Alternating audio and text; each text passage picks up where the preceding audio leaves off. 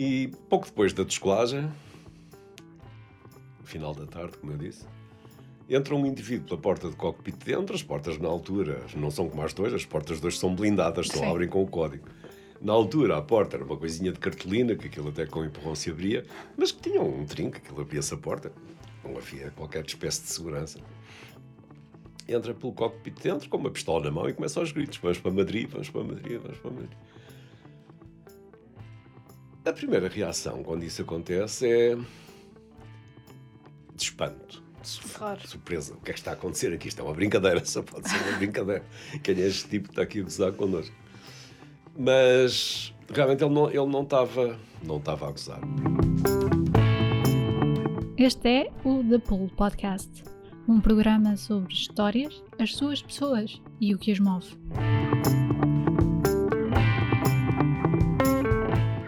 Hey guys, bem-vindos ao The Pool Podcast. Eu sou a Kai Rocha. Neste episódio trouxemos à conversa José Guedes. Ele pilotou aviões da TAP durante cerca de 30 anos e lançou recentemente o livro sobre o seu percurso, O Aviador. Afinal, a sua indústria é uma que mudou muito nas últimas décadas, para além de que está cheia de peripécias e histórias, incluindo um sequestro.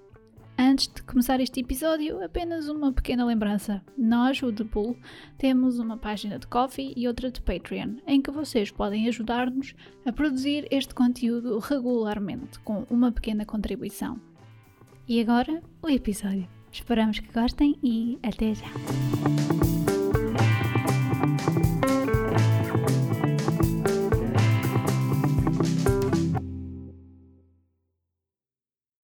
Zé, obrigada por, eh, Prazer estar pelo, aqui. pelo convite. Eu, normalmente o que eu peço sempre aos convidados é que se apresentem para quem não os conhece que esteja a ouvir. Muito bem, faço com todo o gosto. Então, o meu nome é José Correia Guedes, o nome completo. Hum, o que eu fiz na vida? Nasci no Porto, cresci em Vila de Conde. Em Vila de Conde formei uma banda de rock que se chamava Os Condes, estamos a falar nos anos 60, que teve um, um razoável sucesso na época, o que era muito interessante porque complementava a magra mesada que os nossos pais nos davam, portanto ganhava-se eh, bastante dinheiro com aquilo. Que idade é que tinha na altura? Eh, 16 A partir dos, dos 16 até aos 20 anos. Ok. Depois eh, foi muito interessante porque ainda por cima era um período que hum, onde havia poucos grupos destes. Foi na altura que apareceram os Beatles. Os Beatles penso que aparecem em 63. Portanto, depois vai uma, uma quantidade de gente atrás dos Beatles. Aliás, o nosso grupo tinha exatamente a mesma formação, que era bateria, um baixo e duas guitarras. Toda a gente tentava copiar aquilo. Foi muito interessante porque, na altura, eh, em Vila de Conde e no resto do país, com exceção de Lisboa, não havia muito para os jovens fazer, era, um- uma pasmaceira, não? O país era muito atrasado, não havia atividades. Isso mantinha-nos ocupados, eh, ganhávamos dinheiro e ganhávamos uma coisa que também não é negligível, a admiração das meninas, estamos nessa idade, com 16, 17 anos, no liceu e assim, maneira obviamente tudo isso, tudo isso contava. Claro. Uh, depois uh, fui prestar serviço militar em Angola, entretanto fui mobilizado porque havia aquela guerra em Angola, Guiné Moçambique e nós, principalmente os homens, estávamos sempre limitados por isso. Eu estava no curso de engenharia, não era muito bom aluno, aliás, não era bom aluno, porque realmente não, não tinha tempo para estudar com estas atividades todas. E fui apanhado, não pude, não pude acabar o curso antes de ir para, para o serviço militar. Fui para o serviço militar, tive dois anos em Angola. E depois, quando regressei, regressei em dezembro, portanto, a meio do ano letivo, o meu destino, em princípio, era continuar a estudar, acabar o curso de engenharia, fazer, um emprego, casar, ter filhos, o costume. Só que, entretanto, nessa altura aconteceu uma coisa quase milagrosa. Eu costumo dizer que não somos nós que. Não fui eu que inventei, já alguém disse isto. Não somos nós que escolhemos o nosso destino, mas é o destino que nos escolhe. Portanto, e, e de repente eu estava em Lisboa à espera de um carro. Eu tinha comprado um carro com o dinheiro que ganhei em Angola, era o meu primeiro carro. E começaram a aparecer anúncios nos jornais e na, e na rádio, que era aquilo que se, que que se ouvia mais na altura, a pedir pilotos para a TAP sem experiência. Venha para piloto da TAP. Porquê é que isto acontecia? A TAP estava numa fase de grande expansão e para poder crescer precisava de pilotos, obviamente, também começava, precisava de comissários e de assistentes, mas precisava também de pilotos. E não os tinha porque a Força Aérea, que era o principal fornecedor, não os podia dispensar, porque havia as tais guerras em Angola, Guiné e Moçambique, não podia dispensar pilotos. E na altura, algumas companhias europeias, nomeadamente a Swissair, Lufthansa, as, as principais, estavam a formar pilotos desde o princípio, especificamente para a aviação comercial. Porque são coisas bastante diferentes. A aviação comercial ou a aviação militar tem um perfil. Da altura eh, faziam as duas coisas, mas depois, à medida que a aviação comercial se foi sofisticando e a aviação militar também, eh, chegou-se à conclusão que era preferível formar os pilotos de raiz, quer para uma coisa, quer, quer, para, quer para outra. Então a TAP seguiu esse modelo, fez um concurso a nível nacional candidatos. Eu candidatei-me assim, out of the blue, nunca, nunca me tinha passado pela cabeça ser, ser piloto, coisa nenhuma. Aliás, só tinha andado uma vez de avião. E comecei a pensar, ah, isto deve ser giro, viaja-se eu era solteiro na altura, portanto, vou conhecer muita gente, vou-me divertir, ganha-se bem. Eu, a verdade, na altura era, era muito bom. Mas concorri sem, sem quaisquer expectativas. Era demasiado bom para ser verdade, não faço a mínima ideia, mas deixa-me lá meter os papéis, não perco nada com isso. E na altura meti também os papéis para comissário de bordo, que eu achava, achava que era mais fácil. Eu pensava, pelo menos para comissário entro. Peço desculpa. Vou beber um bocado de água. Força, força. Está aqui exatamente para isso. Uhum. E de facto assim aconteceu. Eu fui imediatamente aprovado para, para comissário de bordo, que também tinha um ordenado simpático, o resto era tudo igual, as viagens e os divertimentos e assim. Menos, menos estudo, pressupunha menos, menos trabalho. E meses depois fui aprovado então para o curso de piloto. Passei uma série de meses a fazer baterias de testes, quer psicotécnicos, quer técnicos, quer físicos, também era muito importante. Fui galgando diversas barreiras e a determinada altura recebo uma carta a dizer: Olha, sim senhor, parabéns, você foi aprovado. E daqui a um ano, em fevereiro do ano que vem, vai para os Estados Unidos, para a escola assim assim, fazer o curso. E assim aconteceu. Eu ainda voei quase um ano como comissária, ah, enquanto estava à espera do curso. E depois, em fevereiro de 71, se não estou em erro, fui para os Estados Unidos, para a Flórida, e tive lá um ano e meio, talvez um pouco mais, com mais um grupo de portugueses. E, como imagina, na altura, viajava-se muito pouco. Eu, eu nunca tinha saído do país. Se considerarmos que Angola era também parte de Portugal, portanto, eu Nunca tinha saído de Portugal, até aos 20 e poucos anos. E fui, entrei para a TAP e a primeira viagem que faço como comissário é para Nova Iorque. Hum. De maneira que o choque, a gente na altura ficava cinco dias em Nova Iorque, era assim uma coisa transcendente. Portanto, o choque cultural é assim um, é um murro no estômago, na cabeça, em tudo, um murro bom, é assim. É um fascínio, eu fiquei deslumbrado com, com aquilo tudo e foi realmente um, um momento marcante, marcante na minha vida. Meses depois, como lhe disse, fui então para os Estados Unidos fazer esse curso, que foi fantástico. Eu tinha 23, 24 anos, na Flórida, tinha um aviãozinho pequenino para voar, andava para ali a viajar pelos estados adjacentes, a voar pelos estados adjacentes. Foi assim uma experiência inesquecível, porque até pagavam-nos o curso. E não só nos pagavam o curso, como ainda nos davam um dinheirinho de bolso para a gente sobreviver.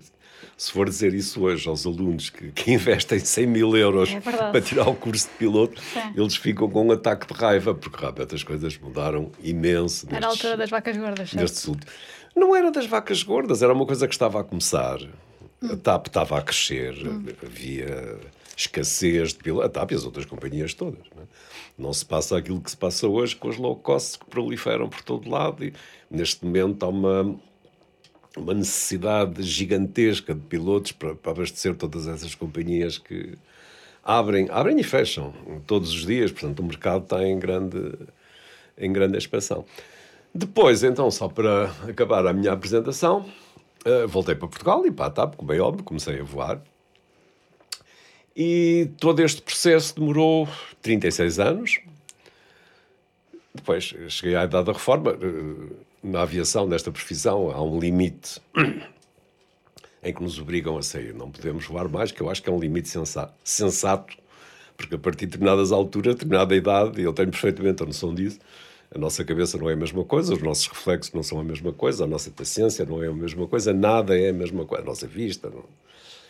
Eu ainda consegui sair aos 60 anos, mas meses depois de eu sair, a legislação mudou e passou para os 65. Os meus colegas passaram a ter que voar mais, mais 5 anos. E eu digo que tive muita sorte, porque na altura já estava muito cansado, muito farto disto e queria mesmo era mudar de vida.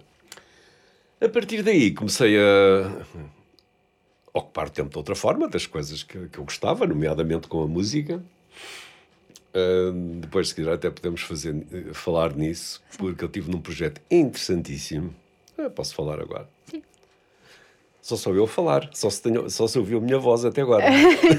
eu estou aqui só para, para, para guiar. Isto parece, parece um monólogo. Então, mas isso, mas isso para mim é ótimo.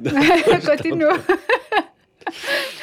O foco não deve estar em mim, está no convidado. Tá, pois, está bem, está bem, está bem. Não, eu acho tanta graça a isto que não me calmo. De maneira que de vez em quando força, sugiro força. que me calme.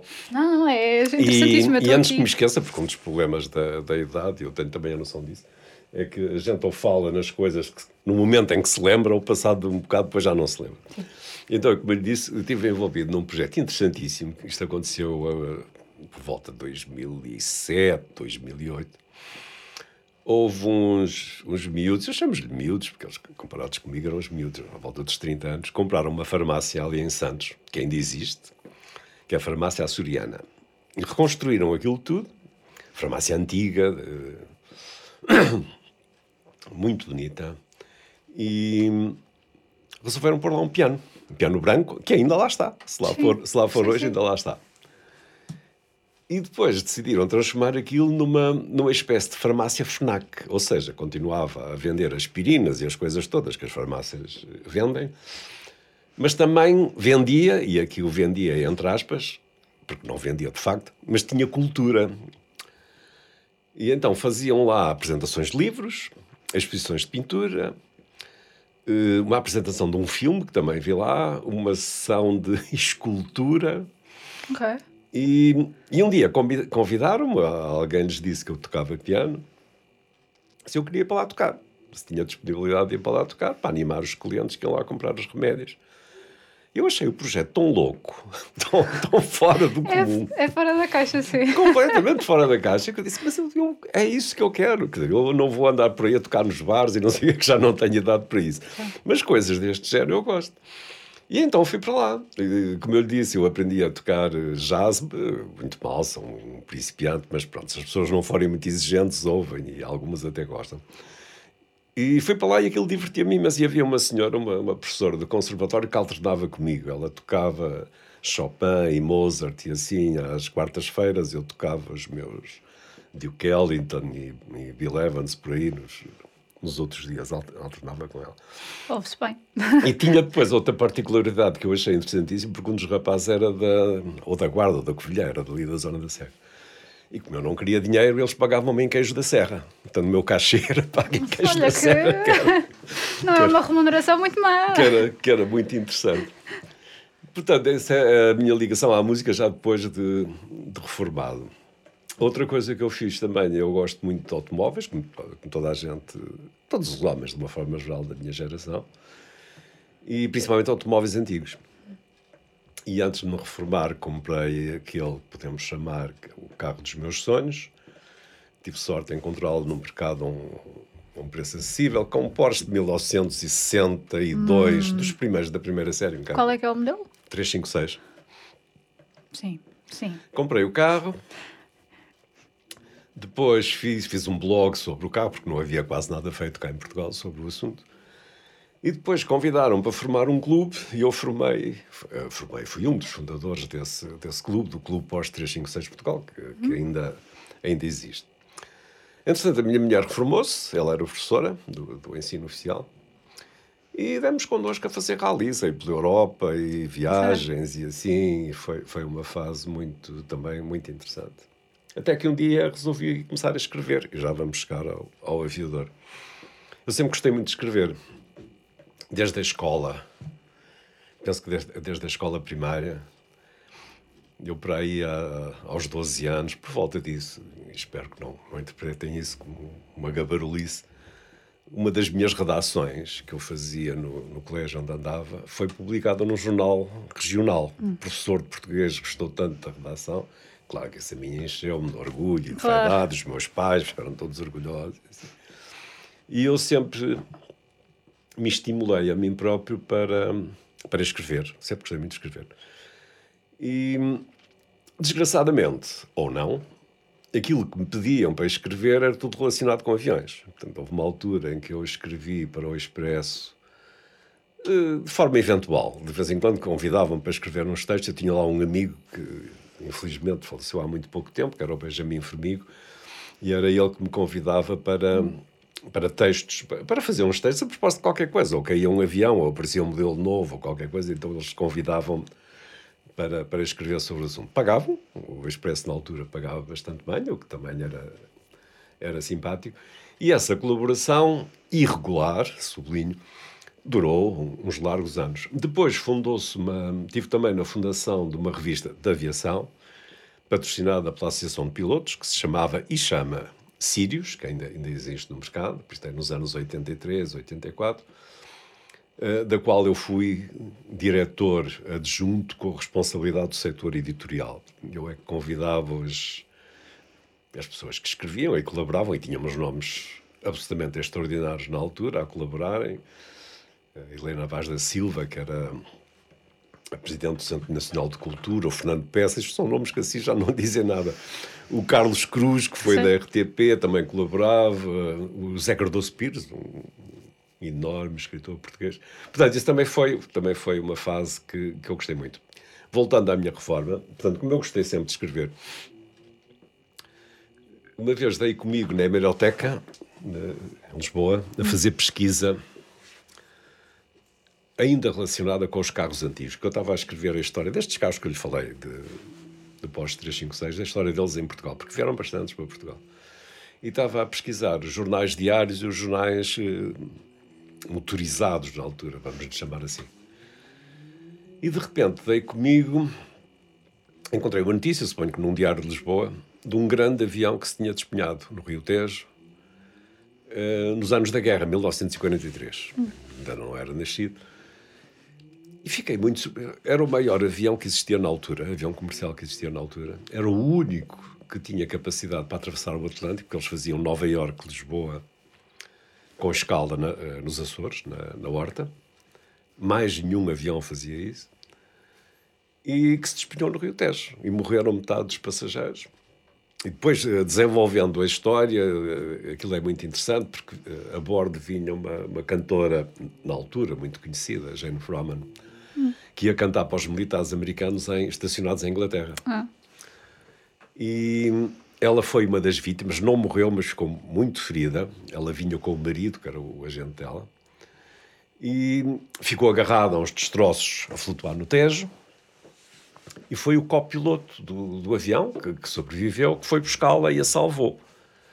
A senhora uh, ficou muito ferida, foi levada para o Hospital de São José, que ela depois, mais tarde, nas suas memórias, qualifica como medieval em 1943. Bem, ainda pois. hoje, se a gente lá for, a ideia deve ser um bocado essa. Mas em 1943 Sim. ela qualifica o, o hospital como medieval. Quiseram cortar-lhe, amputar-lhe uma perna, porque ela ficou muito ferida na, numa perna. Sim. Ela chamou o embaixador americano em, em Lisboa para a salvar, salvou-lhe a perna. Mas mais tarde viria a provar-se que os, os, médicos portugueses tinham razão, porque os médicos americanos também quiseram cortar-lhe a perna. Ah, pois. A história, o copiloto que a salvou, ela apaixonou-se pelo copiloto que a salvou. Divorciou-se e casou com, okay. com o rapaz. Que mais tarde vai estar envolvido noutro acidente em que morre toda a gente, exceto ele. Portanto, ele tinha um, um certo azar com, com os aviões. Completamente. Isso, bom, então, eh, isso depois até dá origem a um filme em Hollywood que se chama With a Song in My Heart, que é também uma, o nome de uma música muito conhecida, que aliás é um, é um standard, tornou-se um standard de jazz. E ele veio comigo a perguntar a mim próprio como é que, sendo eu da arte, sendo eu piloto, já estava reformado, tive quase 40 anos metido nisto, como é que ninguém, como é que eu não sabia disto? Sim. Isto passou-me completamente ao lado. Ora, se, passou, se me passou ao lado, passou ao lado da esmagadora maioria da, da população portuguesa.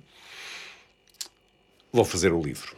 Hum. E assim foi. Mandei-me ao trabalho e foi um atrevimento. Mandei-me para um romance, escrever um romance. Criei uma história de ficção, mas onde estava a conhecer como se viajava, a ideia basicamente, como é que se viajava nos anos 40 que era o super luxo, eram os, os talheres cristófilos, os copos de cristal, as refeições cozinhadas na hora, portanto, depois as coisas são absolutamente impensáveis.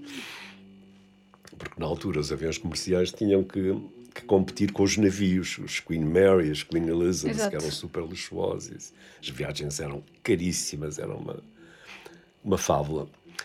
E meti-me a escrever esse livro contei a história, inventei um personagem e durante dois anos diverti-me a fazer pesquisa e a escrever o um livro. Ocupou-me o tempo, adorei aquilo que estava a fazer. Só que depois ninguém me queria uh, publicar o livro, ninguém me conhecia, ninguém queria arriscar. Mandei os originais para várias editoras e não tive essa sorte. Então recorri a uma editora, cujo nome não vou, não vou dizer, que publica qualquer coisa, desde que a gente pague. E assim foi. E, só que o livro editado nessas, nessas circunstâncias, obviamente, pois a editora não faz promoção, não faz distribuição, que é uma coisa fundamental, né? pôr os livros em Bragança, no Funchal. Sim. Não faz nada disso. Tem, tinha uma, uma lojinha aqui em Lisboa. Eh, de forma que se venderam muito poucos exemplares.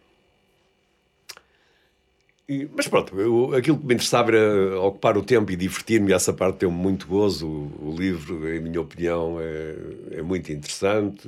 Agora tem-se vendido um bocado mais, empurrado pelo, pelo aviador. E, entretanto, as pessoas, principalmente os meus amigos, começaram a pedir-me para, para eu contar as minhas histórias dos aviões, porque tinha e tenho muitas, e aconteceu-me praticamente tudo. Fui sequestrado, tive essa história do sequestro, é muito é muito conhecida, nasceram bebés a bordo, tive cenas de pancadaria, sei lá o que é que eu fiz. Tudo o que possa imaginar, Sim. exceto um acidente, perdão.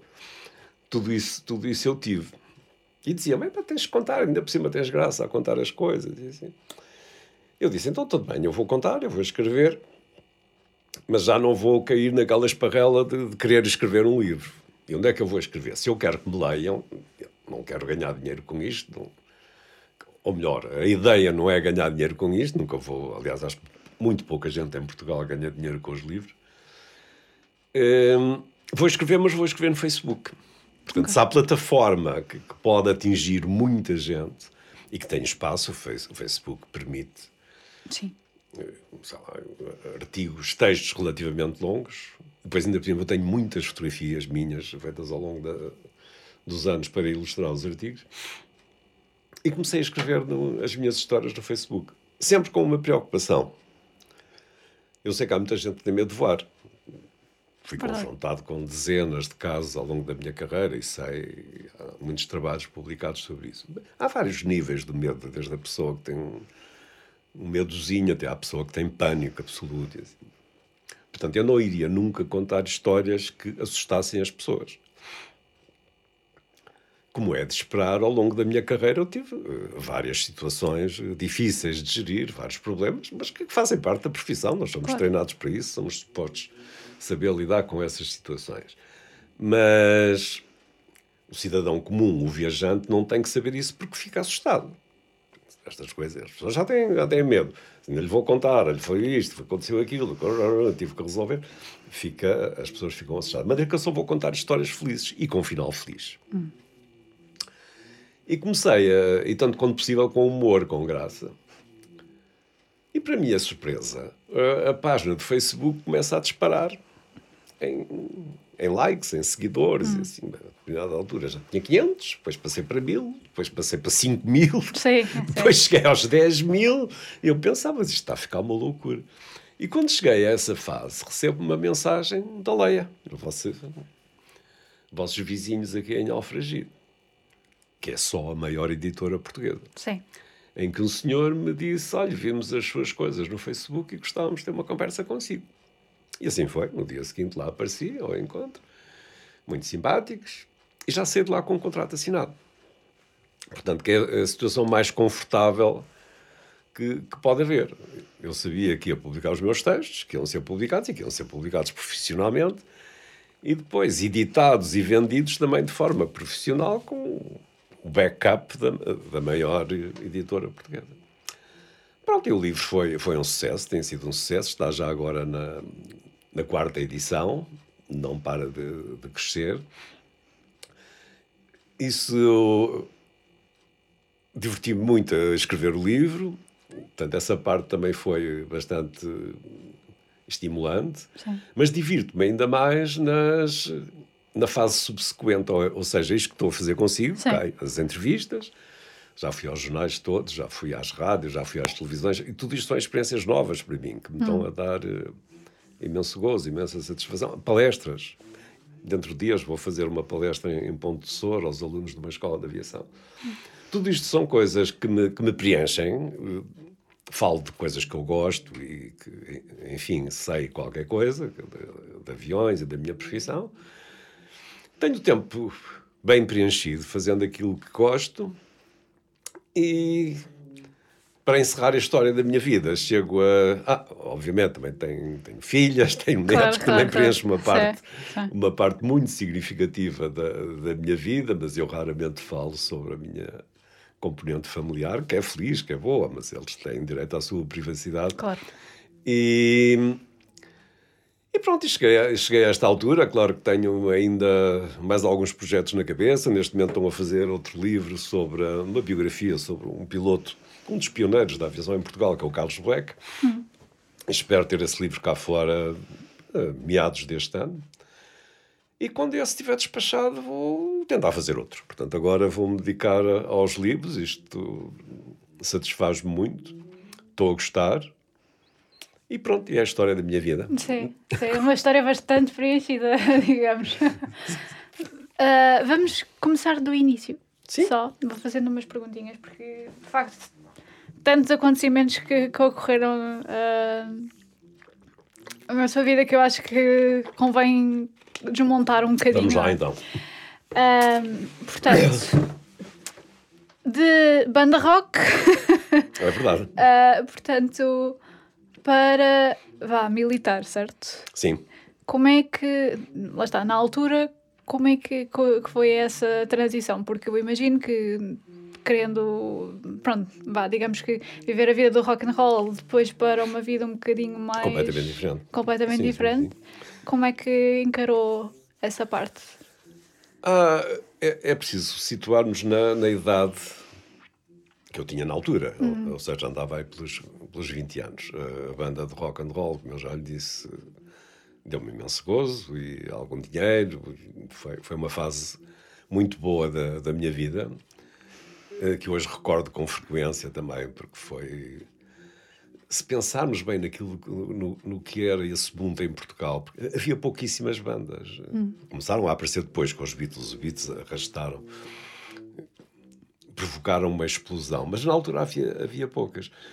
Portanto, havia, as solicitações eram, eram bastantes, isso era, era muito, muito satisfatório, muito, muito compensador. E, além do mais, eu gostava e gosto muito de música, eu sou viciado em música, gostava de tocar, gosto ainda mais de, de ouvir, como é óbvio.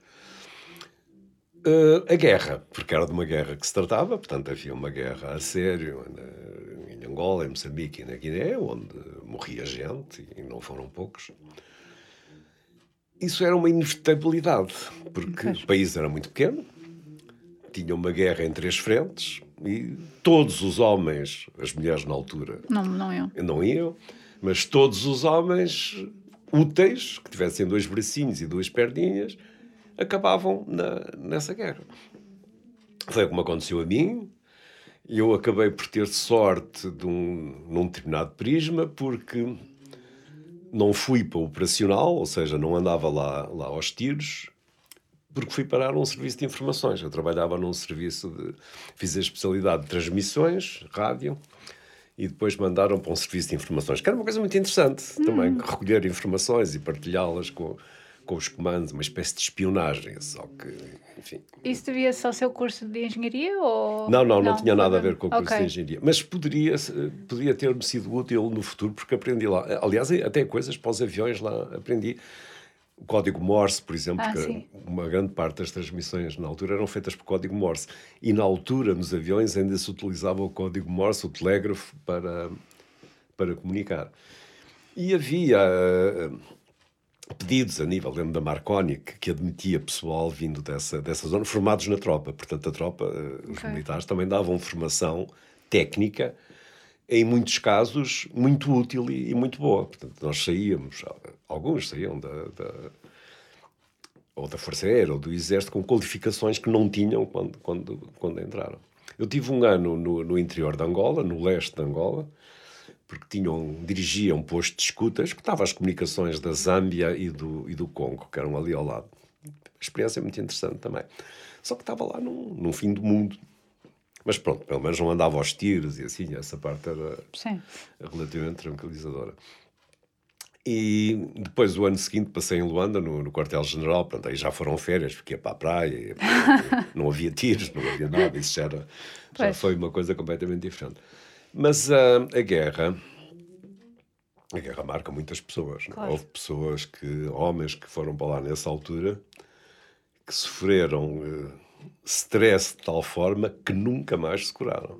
Claro. Viveram, isso tem, tem um nome, que é o stress traumático pós-traumático, que aparece anos depois, e assim, houve indivíduos que ficaram maluquinhos o resto da vida, depois que falharam nos casamentos, nas profissões, portanto, essa é uma... O país só muito tarde uh, se sensibilizou para isso, porque aí até aos anos 80, 90, ninguém falava nisso, morria gente, só depois é que começaram a aparecer estudos sobre isso, depois até deram, eu ainda hoje recebo uma pequena pensão, uma ridícula pensão, por ter servido no, no ultramar. Obviamente que não, não contribui em nada para o meu bem-estar. Acredito que num ou noutro caso possa contribuir, mas a pensão é tão pequena que nós que não, não ajuda ninguém. Mas, pá, mas é simbólica. Sim, é sim. o reconhecimento que o, que o país nos dá por termos, termos servido em África. Do meu ponto de vista pessoal, despertou também outra. o fascínio por África. Eu fiquei uhum. definitivamente apaixonado por África que é realmente, é provavelmente, é de certeza, o meu continente favorito. Infelizmente, eles andam sempre à pancada, é cada vez mais difícil andar por África. Mas uh, a paisagem, uh, os animais, tudo aquilo, as cores, os cheiros da África. E eu depois tive a sorte, uh, na TAP, passar o resto da minha carreira, ia para, voar para todo o mundo, mas ia muitas vezes para, para a África. Ia muitas vezes para Moçambique, eu adorava, adorava e adoro Moçambique. Zimbábue, também ficámos lá, no, no Zaire também. E eu, eu sempre ia com, sempre fui com grande, com grande alegria para a África. Gostava muito de lá estar. Gosto muito da cultura africana, gosto da música africana, hum. gosto. Sou um, gosto muito de tudo o que se passa em África. Deixa-me só contar-lhe uma pequena história. Sim, claro. Manda-me calar. Não, não, não. não, não, cala. não. Se, há razão, se, há, se houver razão para, para parar, eu. Não, paro. Só, só a falar e confirmando aquilo que, que eu lhe estava a dizer sobre, sobre a África. Eu estava uma vez em Moçambique, em Maputo, e está há relativamente pouco tempo. Estava com. ia passar o Natal. Hum. Tu como passar o Natal em Moçambique, em Maputo e levei a minha mulher e as minhas filhas para passarem o Natal comigo. Que é bem claro, quentinho. Ficaram todas contentes. Hotel plano, piscina, sol, calor. Claro. Foi uma festa, foi um Natal diferente. Mas então resolvemos, alguém nos disse, olha, vai à missa do galo. Eu nem, nem, nem sou muito de missas, e, mas disse, ah, olha, vai que vais gostar, que tem música. E realmente nós fomos à missa do galo, numa, numa igreja lá perto do hotel onde ficávamos e de repente aparece um grupo de mulheres vestidas com aquelas cores garridas, com as, as capelanas, e assim tudo, a cantarem a várias vozes. Eu, eu ainda hoje a contar isso me, me arrepio. E a dançarem, a entrarem pela igreja, dentro da igreja completamente cheia, cantando e dançando músicas tradicionais deles. Que não tinha.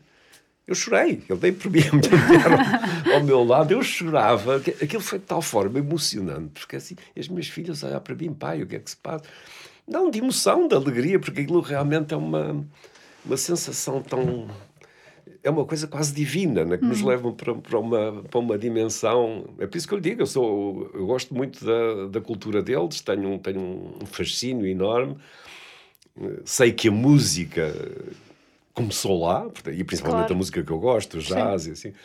Portanto, então, há uma ligação afetiva muito, muito grande. Portanto, voltando um bocadinho atrás, Uh, o serviço militar também me deu isso, esse Sim. encontro com a África que havia de ser uma das, uma das paixões da minha vida. Uhum. Sim. Portanto, saiu de lá não só com conhecimento técnico, mas também com uma aficção pelo local. Que, completamente, que, completamente. Que é muito mais do que, digamos que muita gente saiu de lá uh, dessa situação. Claro, mas as minhas circunstâncias também eram mais favoráveis. Claro, claro. Fui claro. para lá sabendo que iria regressar eu tenho, tenho que lembrar aqui que o fenómeno dos retornados, portanto, Sim, foi a independência de Angola e de Moçambique, foi uma tragédia, uma coisa de dimensões bíblicas. Não, não quero imaginar. Eu sei de, algo, de muitas histórias, o sofrimento daquelas famílias que tiveram que largar tudo e vir hum. a correr para Portugal e que tinham lá as suas. Na altura já Portugal, porque já, os países já estavam separados e que deixaram lá tudo e que, que, que, tinham nascido lá, tinham construído as suas casas, as suas famílias. E assim, portanto, isso é uma tragédia. Um dia deverá escrever-se a verdade sobre essa, sobre essa tragédia. A TAP participou muito. Na altura, eu, eu não participei, eu na altura estava a voar aviões de médio curso, andava aqui só na, na Europa. Uhum. Mas os aviões de longo curso participaram na evacuação dessas, dessas pessoas. Chamou-se a Ponta Aérea e eu ouvia histórias absolutamente alucinantes dos meus colegas que praticamente não descansavam. Eles andavam para cima e para baixo, carregar aviões, a trabalhar em condições péssimas, porque na altura de, o aeroporto de Luanda não dava assistência, não dava garantias, não dava segurança sequer. Né? Ok. Portanto, aquilo era quase uma fuga em massa de pessoas desesperadas que eu depois encontrava no aeroporto de Lisboa como eu disse, eu só fazia viagens na Europa, mas passava pelo aeroporto de Lisboa, obviamente. As pessoas a dormirem nos corredores, acabadas de chegar, em cima das malas, do pouco que tinham conseguido salvar. É uma, ima uma, uma imagem que, que marcou, que, que, marcará até, até ao fim dos meus dias, porque realmente aquilo é a minha, a minha ideia de horror, de, de desespero. E nós temos sempre tendência a culpar os, os políticos pelas, pelas desgraças e eu atribuo também responsabilidade aos nossos políticos, porque não souberam eh, atempadamente negociar a independência das colónias, que era inevitável. Já todos os países, a Inglaterra, a França, a Bélgica, já tinham dado a independência às colónias. Às colónias, porque é que nós, um país pequenino, não, hum. não iríamos dar? Portanto, isso deveria ter sido negociado. Nos outros casos, no caso da Inglaterra e da, e da Bélgica, estão lembrar do Zimbábue e do, do Congo belga, as coisas também não correram muito bem, apesar da negociação, porque as coisas em África nem sempre são fáceis de gerir. Mas hum, não foi salvaguardada uh, a vida destes portugueses que estavam lá há muitos anos em, nas colónias e devia ter sido salvaguardada, porque isso provocou uma, uma enorme tragédia de grandes proporções. Sim, sim. Portanto, isso então dentre uh, o seu retorno a, a, Portugal até começar então no curso da TAP, ou vá no concurso da TAP, uhum. quanto tempo é que passou? Até aí, eh, desde a África? Uh, sim. Foi praticamente a seguir. Eu cheguei da África Natal de 70. Hum. Em 71 estava a entrar para a TAP para comissário, como eu disse. Portanto, okay. eu comecei, comecei como comissário e depois, no princípio de 72, como nos Estados Unidos a fazer, a fazer o curso de piloto. Uhum. E qual é que foi o seu primeiro carro? O meu primeiro carro? Sim. o meu primeiro carro foi um Fiat 128, que é uma coisa que eu acho que já não existe. Era acho um carro pequenino, mas simpático. Mas depois, esta também é uma história interessante. Quando comecei a voar na TAP, na altura o salário era muito interessante, ganhava-se muito bem, eu era solteiro e comprei um carro que era também um Fiat, mas que. um Fiat 124 Spider. E só, só tem graça que é um carro desportivo, um carro sim, de dois sim, lugares, sim, assim, muito bonito, desenhado no Pininfarina, que me fascinava, porque na altura aqueles carros, ou melhor, carros parecidos com aqueles, ganhavam um campeonato do mundo de ralis. Sim. Eram carros muito rápidos, eram usados em, em ralis e muito bonitos, de maneira que eu resolvi comprar a versão original, que era o carro de série, os outros eram preparados, transformados. Claro, claro. É uma história curiosa, porque hum, tive esse carro durante cinco anos, entretanto casei-me. Esse foi o carro do meu, em que eu conheci a minha namorada, depois mulher. Não Ela tive- viu o carro e apaixonou-se? Não, ela não distingue um Aston Martin de um Ah, Opel Corsa, ok. ainda hoje é assim. Aliás, eu acho que, que é isso que acontece com a maior parte das mulheres. Os automóveis estão-nos completamente irrelevantes. A esmagadora maioria das mulheres que eu conheço. Ah, os homens é com os carros, certo? E com, com, com os brinquedos deles. As mulheres é com roupas, com, com- os, outros, o- Claro os sim. outros não reparam, Claro sim, mas é para elas. Eu, eu tenho exemplos desses lá em casa, porque a minha família é uma família de mulheres, só há mulheres lá em casa, Ok. tirando eu, obviamente. Até agora não, mas até há muito pouco tempo, até o cão era fêmea, portanto eu era, cresci no meio de, de mulheres. Esse carro tem uma história curiosa, porque quando nasceu a nossa primeira filha, em 1978, portanto eu comprei o carro em 73, cinco anos depois, manifestamente o carro não chegava para a família, para levar o berço, aquelas coisinhas e assim. E então, muito contra a minha vontade, tive que vender o carro e comprar um carro de família, um- uma carrinha, uma coisa qualquer, onde pudesse levar a família toda, aquelas, e as tralhas todas do bebê, que são muitas. E vendi o carro. E há quatro anos atrás, esse carro apareceu à venda. O mesmo carro apareceu à venda. Em muito mau estado. E era o meu carro. Era o BM 5522, com o qual eu tinha uma, uma relação afetiva. Como disse, foi com ele que, na altura que eu conheci a minha mulher, demos montes de passeios, casamos, viajamos. Portanto, era um carro que estava muito ligado à, à família. E, e disse lá em casa à minha mulher: Olha, encontrei o carro assim, assim, está em péssimo estado e vou, vou comprar. O que é que achas? E então ouvi pela primeira vez, na altura já com 40 anos de casado, ela a dizer: Acho bem, porque ela sempre achou mal os carros que eu comprava, mas para que comprar outro carro? a maior parte das mulheres não, não acham graça nenhuma a isso. Mas que disparate que vais comprar outro carro para quê? Este ainda está tão bom. Que, que é a forma sensata e inteligente de lidar com os automóveis, que é a forma como vocês mulheres lidam. né?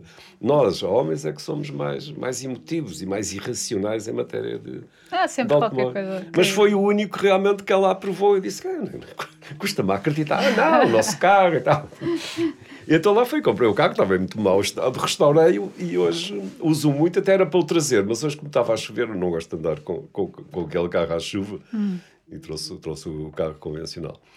E, portanto, respondendo à sua pergunta, o primeiro carro foi um Fiat 128, e esse pouco me marcou, porque entretanto fui para os Estados Unidos e tive que vender.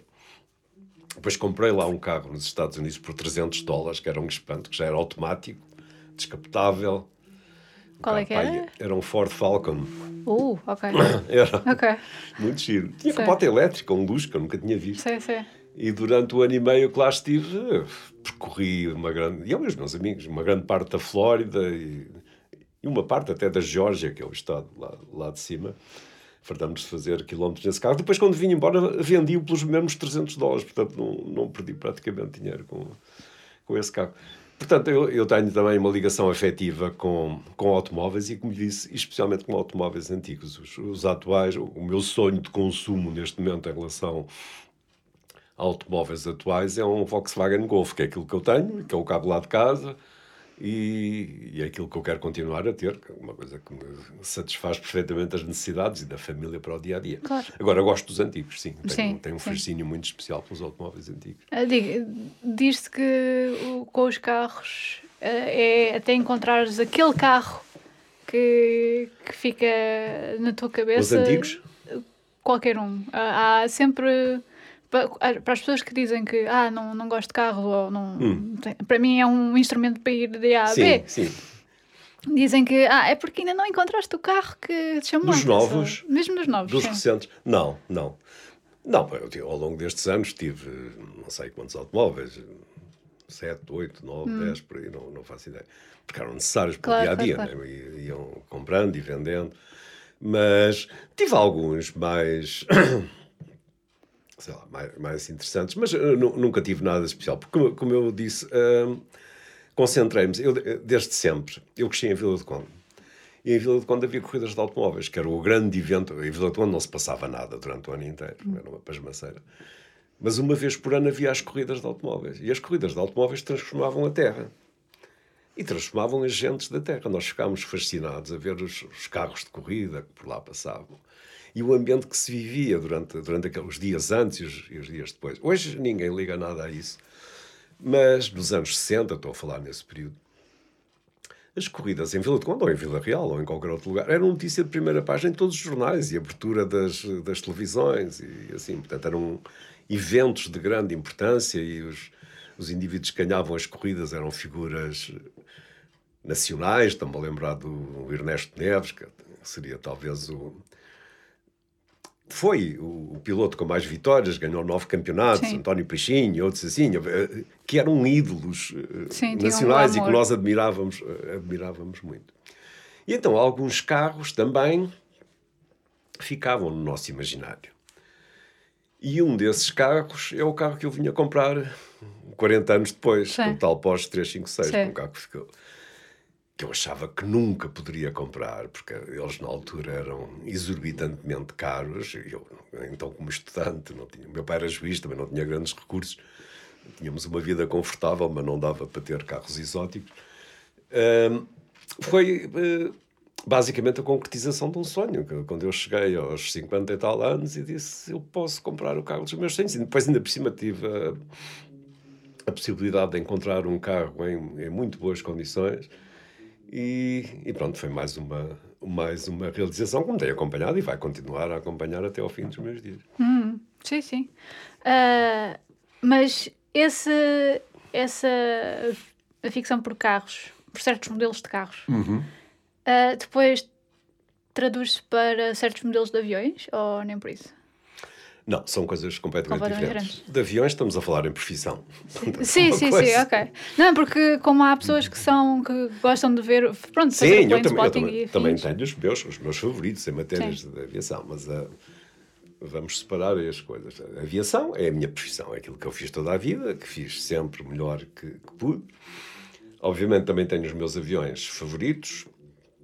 Eu vou lhe dizer, até porque já o escrevi várias vezes e as pessoas que estão a ouvir vão vão apreciar isto, com certeza. O avião que eu mais gostei era um Boeing 737-200, um avião relativamente pequeno, cento e tal passageiros, 118, 120 passageiros.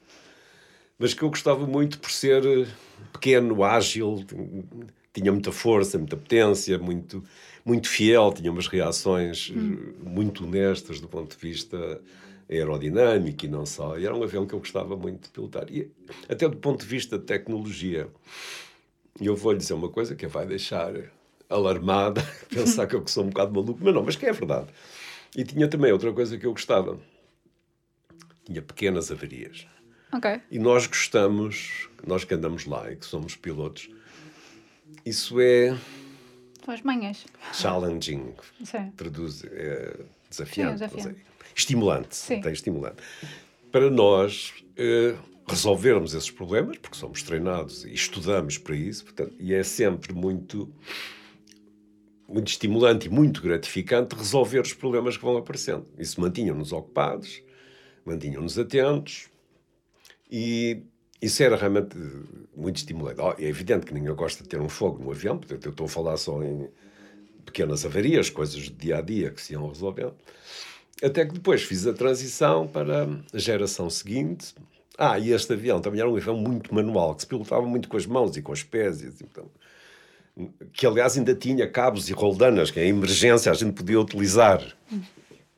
Ainda tinha comandos manuais eh, desse género. Né? Se todos os sistemas de apoio aos comandos de voo, sistemas elétricos, e assim falhassem, nós sabíamos que havia um sistema de cordas e roldanas, como o avião do Gago Coutinho, assim, que aquilo funcionava. Funcionava mal, mas, mas funcionava, a gente conseguia chegar a qualquer lado. Até que passamos para a geração seguinte, vamos chamar a este avião, ao Boeing 737, e aos anteriores.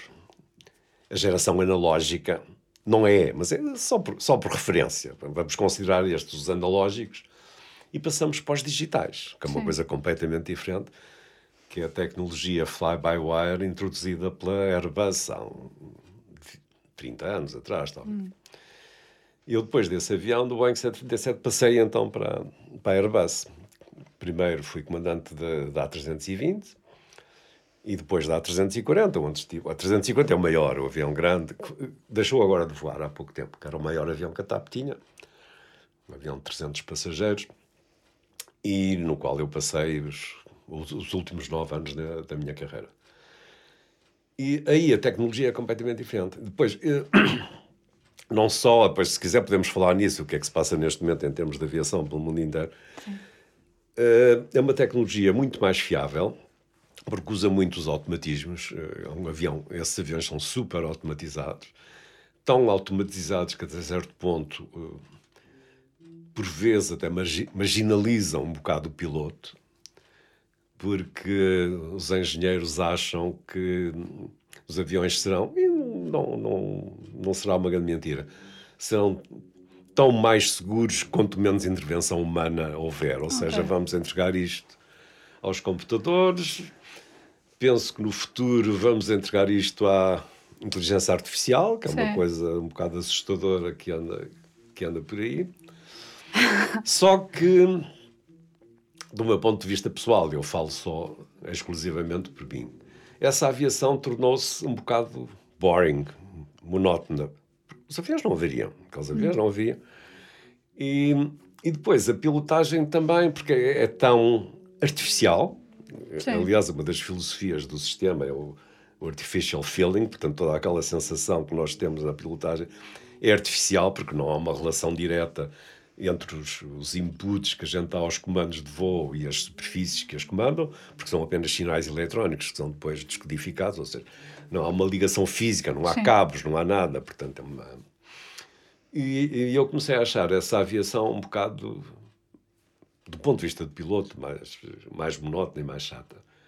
Mais segura, é indiscutível, Sim. do ponto de vista de passageiro e assim, portanto houve um progresso em termos de segurança. Do ponto de vista do piloto, eu acho que se perdeu uma boa parte do, do divertimento. Portanto, quem gostava de, realmente de pilotar aviões, que era o meu caso, e da esmagadora maioria dos meus colegas, perdeu, perdeu um bocado esse gozo. Portanto, isto para justificar, quando me perguntam qual foi o avião que você mais gostou de voar, eu digo, ah, foi o Boeing 737-200, que é um bocado como o Porsche 356, é um avião antigo, com tecnologia antiga, que quase não tem eletrónica, portanto há uma relação quase direta entre quem, quem hum. conduz e, e, a máquina. Portanto, é, é uma coisa que eu diria quase sensorial. Portanto, há essa relação. E eu gosto dessa, dessa relação. Provavelmente, e quase certeza, a geração a seguir a mim. Eh, gosta destes aviões automatizados, altamente informatizados e provavelmente gosta dos automóveis também, altamente Sim. informatizados, com aquelas tecnologias, todos aqueles gadgets que eu acho um bocado irritantes, mas pronto mais distra distraem mais da, da, condução do que do carro. Ah, eu ainda hoje não me habituei ao start-stop, acho aquilo tão irritante, a gente para em qualquer lado onde eu paro, acho aquilo tão... Eu agora até tenho uma Vespa que faz isso, eu, eu tenho uma Vespa lá à volta da minha casa, ando sempre de Vespa a fazer os, as voltinhas do dia a dia. Sim. E agora a Vespa que comprei também tem esse sistema que eu acho tão irritante, mas pronto, é a tecnologia. Tem, tem as suas vantagens, que é um bocadinho mais económico, talvez. Não tenho a certeza, mas enfim, isso está aberto à discussão. Pronto, lá está. Os ouvintes lá, de certeza que têm as suas opiniões também sobre isso. Sim, claro. um, então, uh, num curso, portanto, de aviação, e eu penso sempre num estereótipo que é o filme Catch Me If You Can, do, com o Leonardo DiCaprio e com o Tom Hanks. Uhum. Em que ele Pronto, portanto. É um aldrabão. É o aldrabão, exatamente. claro que lá está. Aquele filme é, digamos, a versão uh, cinematográfica de um romance, certo? Sim. Uh, o quanto glamour é que havia em ser capitão naquela altura? Ah, o glamour era, era, era a mesma coisa? Era enorme. Era enorme? Sim. Penso que muito mais do que hoje porque depois também podemos falar nesse, nesse filme. Uh, quando eu comecei, mas antes. antes uh, só uma coisa, posso só chegar um bocadinho mais para cá? É só por causa do. Não, a cadeira, isso. Pronto, tá. Antes de eu começar a voar, a geração anterior, é que era a geração dos, dos grandes românticos da aviação. Hum. A TAP tinha uma linha que era a linha Imperial, que fazia a ligação entre Lisboa e Lourenço Marques, hoje Maputo. Era um avião pequeno, um avião, um salvado de guerra, que era o Dakota DC-3, que eram aviões de carga durante a guerra, e depois foram comprados a preço de saldo quando acabou a guerra. Havia milhares desses aviões para vender. Quase todas as companhias começaram por usar esse avião. Só que eram aviões com pouca autonomia de voo. Voavam duas, três, quatro horas, ainda por cima voavam de, devagar. Então essa linha Lisboa-Lourenço Marques, Maputo, demorava uma semana. Eram sete tripulantes e doze passageiros. E demorava uma semana porque iam fazendo escalas para essa África fora, iam aos saltinhos, catinho.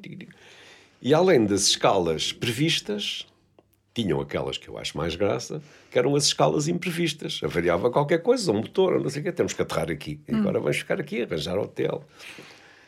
E eu ainda tive o prazer e o privilégio de voar com alguns dos comandantes que fizeram essas viagens, que me contavam histórias extraordinárias. Este pequeno universo, 19 pessoas, 12 passageiros e 7 tripulantes, juntos durante uma semana, isto dava muitas coisas. Dava zangas, mas também dava paixões. Faziam-se casamentos e descasamentos e coisas, porque as pessoas a conviverem num espaço muito exíguo, em ambientes completamente estranhos. Portanto, tudo aquilo criava laços, criava afeto. E depois havia a grande componente que era cada viagem era uma aventura. Nunca Ah, se sim. sabia onde é que iam aterrar, onde é que iam pousar. E, portanto, essa, essa componente era, era muito grande.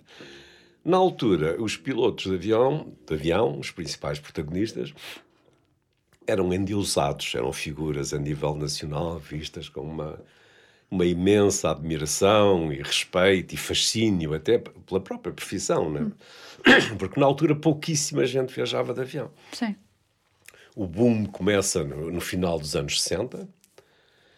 Há até uma, uma frase que eu cito muitas vezes que é o jet set. O jet set hoje está aplicado nas revistas às senhoras da sociedade e aos senhores da sociedade. Como é que isso começa? O jet é jato. O jet set começa no final dos anos 60, 66, 67, quando começam as carreiras de avião a jato, os Boeing 707, porque até eram aviões de motor, de hélice e assim. E as viagens eram caríssimas e só as pessoas muito ricas podiam fazer as viagens nos aviões a jato. Daí o jet set, portanto, são um extrato ok. muito, muito especial da sociedade, podia, podia via- viajar de avião, a jato, de avião a jato. Obviamente, a tudo isso se associava à figura do comandante, do piloto. Portanto, que era um...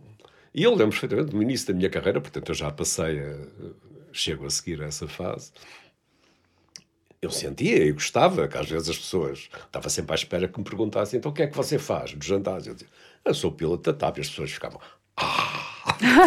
havia, havia esta coisa. Era uma coisa nova, recente, portanto isto estava dava estatuto social, dava, dava dinheiro, a pressão era muito bem paga.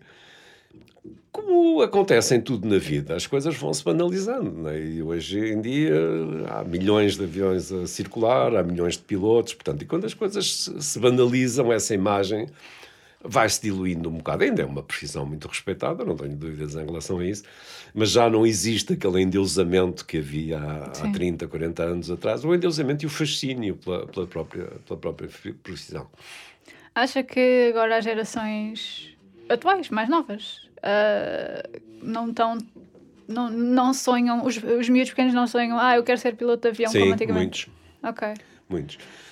Eh, uma das vantagens deste livro que eu escrevi, O Aviador, e que e tenho uma página no Facebook sobre o livro, que já tem 20 e tal, mil- 25 mil seguidores, que é uma coisa que eu também acho espantosa. Isso proporciona-me, que eu acho muito interessante, a parte do Facebook, que é o relacionamento direto entre o autor e o leitor. Todos os dias, ainda hoje, todos os dias eu recebo mensagens ou de, de miúdos que querem ser pilotos e que me pedem conselhos, o que é que eu faço, o que é que eu não faço, de pessoas que têm medo de andar de avião, que, que é uma coisa muito interessante. Eu, por vezes, digo aos meus amigos que estou a caminho da canonização, eu vou ser, vou ser canonizado. Porque as pessoas pedem-me pedem conselhos, eh, aparecem pessoas aerofog, a grande maioria mulheres. E porquê? Porque os homens têm vergonha de dizer que têm medo. Ah, têm pois. tanto ou mais medo que as mulheres. Isso não tenho a mínima dúvida sobre Sim. isso. Mas quem aparece a pedir ajuda e a pedir conselho, posso citar dezenas de casos e não estou a cometer qualquer espécie de exagero. São senhoras que têm pânico de nada de avião, casos, alguns absolutamente doentios que chegam à porta de embarque e têm ataques de pânico e voltam e, e coisas desse género. Coisas que eu compreendo muito bem. Aliás, algumas das histórias que, que eu conto no livro, no aviador, têm a ver com isso, com, com, com crises de pânico que aconteceram no, no avião e que, que, depois se resolveram muito bem. Portanto, isso. Uh, isso existe. E eu estava falando já não sei a propósito de quê. Por causa de, das gerações. Ah, das gerações. E, e, portanto, vários miúdos uh, vêm ter comigo e a perguntar ah, eu gostava muito de ser piloto, o que é que acha, o que é que não acha. Porque o investimento não é brincadeira. Um, não, curso, não. um curso de piloto hoje custa, bem medido, à volta 80, 100 mil euros, depende das escolas e sem qualquer espécie de garantia de entrar na TAP ou qualquer outra companhia grande. Né? Portanto, eles vão fazer um, um, investimento de risco que pode ou não ser eh, bem, bem sucedido. Depois vão uh, trabalhar para, para companhias secundárias, cá há várias que, que, aceitam pilotos, mas pagam mal. Portanto, estamos pois. a falar nas companhias low cost e assim, cujos ordenados são. Aliás, a, as companhias low cost vieram transformar o mundo da aviação em, em muitos aspectos. Né?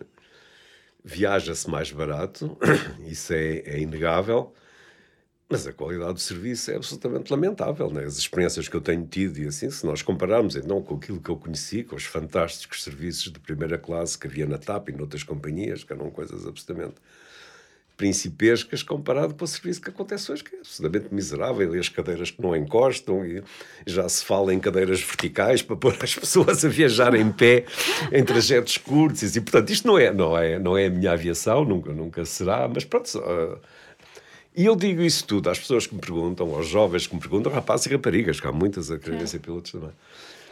Uh, eu falo-lhes, obviamente, do fascínio da aviação, naquilo que é voar, mas falo também nos, nos, nos, desafios que estão, que estão pela frente e que estão, e que estão para, para surgir. Ou seja, hoje em dia trabalha-se muito mais, portanto, eles trabalham, ganha-se menos, os salários tendem, porque as companhias low cost estão a puxar tudo para baixo, né? e as companhias que não são low cost, as companhias nacionais, para poderem sobreviver e para poderem competir, têm que ir a, atrás desse trend, dessa moda, têm que baixar os salários também. Ainda não é, não é o caso da TAP, espero que nunca seja, mas é, noutras companhias. Nós hoje ouvimos falar de greves dos pilotos da Lufthansa, uma coisa que eu nunca ouvi falar Sim. durante os 40 anos que lá estive, que ninguém falava, eram pilotos muitíssimo bem pagos. E hoje fazem greves porque lhes cortaram os salários, digo da Lufthansa, da Ibéria e outros assim. Portanto, é, e a, a tendência é, é realmente essa. E eu chamo-nos a atenção para, para isso, portanto, é uma, os aviões não são tão divertidos como eram. Uh, o futuro. O futuro é cheio de incógnitas, porque neste momento começa a, a falar-se da possibilidade de tirar pelo menos um piloto do, do cockpit, ou seja, porem apenas um piloto no Só avião. Uma pessoa, sim. Ou seja, qual é. Isso ainda está numa fase embrionária, não sei se será para os próximos anos, mas a indústria quer isso, os fabricantes querem isso e as companhias querem isso porque é menos um, menos um salário que Sim. se paga, menos uma quantidade de gente. Menos formação. E depois voltamos um bocado ao início da conversa, é a tecnologia, é o domínio da tecnologia, porque os engenheiros e as pessoas que fazem os aviões confiam mais na tecnologia do que, do que nós, nos pilotos. De maneira que a filosofia é um bocado essa, se nós tirarmos aqueles tipos do cockpit, para já poupa-se um dinheirão em salários. E depois, se calhar, os aviões ficam mais seguros, porque não há erro humano, não há o fator humano uhum. envolvido. Em princípio, os computadores não falham. Em alguns casos, tivemos agora uma tragédia muito grande com os 737 MAX, uhum. houve dois acidentes muito graves provocados por, por um sistema informático, por um computador. Mas, de uma forma geral, nós temos é que estar preparados porque o, já não será o meu mundo, mas o seu e da, dos nossos filhos, dos meus filhos e netos vai ser um mundo completamente diferente, porque há grandes transformações que se adivinham. Uma das coisas que, que eu falo com muitas, muitas vezes é da, da inteligência artificial, Sim. que vai modificar muita coisa na nossa forma de viver e na nossa, na nossa civilização. E, obviamente, vai afetar os transportes, transportes aéreos, marítimos e por aí fora. Portanto, vai haver. E eu sinto na obrigação de alertar as pessoas que hoje começam uma carreira que há grandes desafios pela frente, que há, há, há coisas extraordinárias que vão acontecer. Boas e, em alguns casos, más também. Sim. Pois, uh, lá está, já estão a trabalhar nos carros que não precisam de condutores, não é? Portanto, Completamente autónomos. Sim, sim, sim, sim. Portanto, os aviões. Sim, os aviões lá chegarão, os navios, os comboios que já existem. Não é? Sim, sim, sim, exatamente. Qual é a diferença do papel do piloto e do copiloto? Nenhuma. Não é, não é diferença nenhuma? Não existe nenhuma diferença. Ok. Fazem exatamente a mesma coisa. O comandante, por norma, é mais experiente, e mais antigo, mais velho e por razões de hierarquia, é o responsável por aquilo tudo. Em determinadas circunstâncias, por exemplo, no caso do Funchal, que nós temos, que é um aeroporto especial, Sim, já só os comandantes é que estão autorizados a aterrar e descolar, porque é um aeroporto com características especiais e parte-se do princípio, e que é verdadeiro, que o comandante normalmente tem mais experiência. Né? O copiloto está ainda numa fase de de aprendizagem e agora fazem exatamente a mesma coisa, têm os mesmos comandos de voo. Aliás, nós normalmente alternamos. Okay. Se eu vou para o Rio de Janeiro, eu descolo de, de Lisboa, eu, o comandante, e aterro no Rio de Janeiro, e o copiloto faz o inverso, de escola do Rio de Janeiro e aterra em Lisboa. Ou trocamos. Portanto, o trabalho normalmente é dividido, é dividido a meias. E, só que o que está a acontecer, quando eu cheguei aos aviões, princípio dos anos 70, havia cinco homens no cockpit. Eu digo homens porque na altura só havia homens. Sim, sim, sim. Cinco. E, e agora há dois. Pois. E com toda a franqueza, e principalmente no médio curso, no, no longo curso, no médio curso sim, justifica-se, porque há muitas aterragens, subidas, descidas, o trabalho repartido por dois é, é intenso. No longo curso, sobra tempo, portanto não há trabalho para daí começar-se a pensar em tirar um do, do cockpit. A coisa é um bocado perversa, porque os sistemas de, dos aviões têm que ser todos, por definição, todos redundantes. Não pode haver só um piloto. Qual é o projeto, então? Aquilo que eu tenho lido, não quer dizer que seja esse o definitivo. É ter um piloto lá em cima e ter outro piloto cá em baixo. Numa consola, tipo piloto de drone. Ok. Sabe que os drones sim, sim, que andam no, no Afeganistão são comandados na América, né? Claro. a grande distância. Uhum. Portanto, e, e, portanto, existe tecnologia para fazer o, o controle de um voo a partir do solo. Essa tecnologia existe, já existe há muito tempo. E então haveria um piloto lá em cima e um piloto cá em baixo. Não sei se os passageiros vão gostar disso. Eu, pessoalmente, não gosto, não gosto dessa ideia. Mas. Porque retira-o do contexto ou. Por um lado, porque desvaloriza o piloto, que é uma coisa que eu não quero que aconteça. Hum. Entregar o destino do avião a uma máquina não é uma coisa que me agrade. Podemos discutir se é mais seguro, se não é mais seguro. Mas eu, enquanto piloto, não, não gosto disso. Eu quero sempre ter a última palavra. Hum. Estando no avião, quero sempre ter a capacidade de ter a última palavra. E algumas tecnologias que, que por aí andam, algumas até em serviço. Este caso de. Acá não, não conheço a história, mas alguns dos, dos ouvintes conhecem. Dos acidentes com estes 737 MAX Sim. que mataram uma quantidade de gente e que só não deram cabo da Boeing porque. Sim, a Boeing está numa crise. É too big to fail, é demasiado Sim. grande para. Porque aquilo Sim. é um, o maior exportador dos Estados Unidos, só. Não pode, não pode falhar porque senão tinha, tinha fechado. Porquê é que isto aconteceu? Porque os fabricantes meteram no avião um, um sistema, um computador, que, que atua sobre umas superfícies de comando em determinadas circunstâncias. E não deram cavaco a ninguém. Os pilotos, aqueles desgraçados que lá iam, nem sequer sabiam que aquilo existia. Sim, sim. Nem sequer sabiam que aquilo existia. Que eu acho isto uma coisa, uma, uma perversão Portanto, é, já nem falo na falta de respeito, é falta de respeito total, mas é, é, é o desprezo. Começa-se a sentir, é isso que me choca, começa-se a sentir, os fabricantes, a desprezar o piloto. Que, que é a ideia que, que, a mim me repugna, né? E, e, que não lhe dá sequer. Agora vão dar, claro, vão ter que fazer uh, cursos sobre isso e treino e não sei. Mas na altura, não, aqueles desgraçados foram apanhados sem saberem o que é que haviam de fazer. Eles nem sabiam que aquilo que existia. Pois. Se soubesse, se eles soubessem que aquilo existia, a solução até era relativamente simples. Eu conheço bem o sistema, voei a 737 muitos anos. Agora, eles são completamente enganados, desprezados. Metem-lhes uma coisa no avião e não dizem nada a ninguém. Portanto, isto é, é uma coisa de uma responsabilidade total, criminosa mesmo. E o Boeing tem várias ações criminais por causa disso. Eu trago esta história à conversa porque realmente ilustra um bocado isto que eu estava a dizer. A indústria, principalmente os fabricantes, começam a mostrar um desprezo total pelo piloto. Eles confiam na tecnologia, vamos tirar estes tipos daqui, a aviação será muito mais feliz e nós ganhamos muito mais dinheiro, porque, no fundo, o que está sempre subjacente a estas questões todas são questões económicas. Não é? Claro. E, e, pronto, portanto, essa, essa aviação, confesso que não me, não me entusiasma de jeito nenhum. E eu digo isso aos jovens: olha, vocês preparem-se, porque realmente. Eu, eu penso que os jovens estão mais preparados, porque hoje a tecnologia evolui diariamente, né? portanto, estão sempre a acontecer coisas, portanto, eles sabem que o mundo daqui a, a 4 ou 5 anos é diferente do que, do que é hoje. Na minha geração, as coisas passavam-se mais devagar, mesmo assim, eu achei que passaram depressa demais.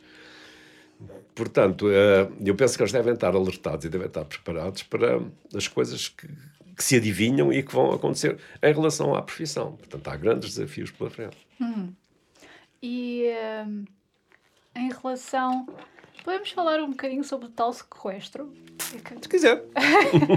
é que intrigou-me bastante. Ai, nunca ouviu a história dessa sequestro? Não. Acho que deve ser a única pessoa em Portugal que nunca ouviu. Já contei tantas vezes. Mas just in case alguém não tenha ouvido. Não, de certeza. E as pessoas gostam sempre de ouvir. A história é, é, é interessante. Né? Nem toda a gente se pode gabar de ter sido sequestrado num avião. Não sei se é bem se é, se é gabarolice, mas. Não, é, é, porque. Pronto, mais uma vez. É eu, eu, eu, conto a história no livro, porque Sim. é uma história que acabou, acabou bem e teve um final feliz. Eu vou tentar resumir, porque a história é, muito, é mesmo muito longa. Isto era um voo, de, um voo pequeno, eu ia para, para Faro, eu era copiloto na altura ainda. Estamos a falar em 77. 1977. Era um ir a Faro e voltar, era aquilo que a gente gostava, vamos ali e voltamos, temos o dia ganho. Hoje em dia isso já não existe. Hoje em dia fazem-se 4, 5 voos por dia, agora ir a Faro e voltar, isso já não existe. Mas é, era assim um dia fácil de ganhar. Era ao fim da tarde, vai às 6 da tarde a partida. E pouco depois da descolagem, no final da tarde, como eu disse, entra um indivíduo pela porta do cockpit dentro, as portas na altura não são como as duas, as portas dois são blindadas, só Sim. abrem com o código. Na altura, a porta era uma coisinha de cartolina, que aquilo até com empurrão se abria, mas que tinha um trinco, aquilo abria-se a porta. Não havia qualquer espécie de segurança. Entra pelo cockpit dentro, com uma pistola na mão e começa aos gritos. Vamos para Madrid, vamos para Madrid, vamos para Madrid. A primeira reação, quando isso acontece, é de espanto, de, claro. surpresa. O que é que está a acontecer aqui? Isto é uma brincadeira, só pode ser uma brincadeira. Quem é este tipo que está aqui a gozar connosco? Mas realmente ele não, ele não estava não estava a gozar. Era mesmo a sério, ele tremia muito, era um jovem, bastava olhar para ele, muito novo, tinha na altura 17 anos. Tremia muito, muito nervoso, o que é perigoso, né? Muito perigoso. Um indivíduo muito, muito nervoso. Um profissional não treme, né? sabe o que estava a fazer claro. e, não, não dispara por dar cá aquela palha. Uh, e então uh, tentamos perceber o que é que estava a acontecer. Ele começou por apontar a arma à cabeça do flight engineer, que era na altura havia três no cockpit, o comandante, o copiloto e o mecânico, o, o que opera os sistemas do, do avião. Apontou à cabeça dele, depois apontou-me a mim. Eu era mais novo daquele cockpit, de longe mais novo. E o que é que se passa? O que é que se passa? Vamos para Madrid, vamos para Madrid. E eu ou o comandante, já não me lembro, talvez o comandante disse, ah, nós não temos combustível para ir para Madrid, só temos combustível para ir para Faro. E ele aí diz, ah, não tem, tenha, que eu estive a estudar e sei que levam sempre combustível para ir para um alternativo, portanto vocês têm combustível para ir para Madrid e vamos já para Madrid. E assim foi. Na altura, era preciso avisar os passageiros que não íamos aterrar em Faro. E o comandante pega, pega no Coutinho, Coutinho, o Coutinho Ramos, pega no microfone e diz aos passageiros, aos passageiros, infelizmente, não, não vamos poder aterrar em Faro devido às más condições atmosféricas e vamos aterrar em Madrid. É uma coisa muito estranha, não cabe na cabeça de ninguém, mas pronto. Só que estava daqueles fins de tarde que a gente olhava pela janela do avião e via de Vila Real de Santo António até à Ponta de Sagres. Uma noite fantástica, tudo. Condições tempo, climatéricas. Condições atmosféricas. Está tudo maluco aqui. Bom, e lá apontamos a Madrid. E eu aí terei jogado a, a cartada que, que, resolveu, que resolveu aquilo. Como tínhamos algum tempo, a viagem demora quase uma hora para Madrid senta-te, acalma-te, começa a tratá-lo por tu. Hum. Eu acho que é uma coisa que, que aproxima as pessoas. E como eu era mais novo, também criava alguma proximidade. alguma proximidade. Como é que tu te chamas? O que é que se passa? E ele sentou-se, eh, sempre com a arma na mão, sempre com a arma apontada, baixa a arma, deixa lá, a gente vai fazer o que tu queres. Até que acontece uma. Ele sai com uma frase mágica, em que todos nós percebemos que a coisa viria a resolver-se. E uma frase mágica que só é possível em Portugal, em mais país nenhum do mundo. E que se vira para nós e diz assim: Os senhores desculpem o trabalho que vos estou a dar. Isto é, isto é Monty Python. É. Isto, é Monty... isto é Monty Python. E eu disse: Ah, muito bem, pronto, então diz lá o que é que se passa, o que é que queres? Ah, uh, à chegada a Madrid, eu digo: Lá fomos para Madrid, obviamente o pessoal de cabine, a chefe de cabine ficou muito preocupada, a porta do cockpit, entretanto, ficou trancada, ela não podia entrar. Sim.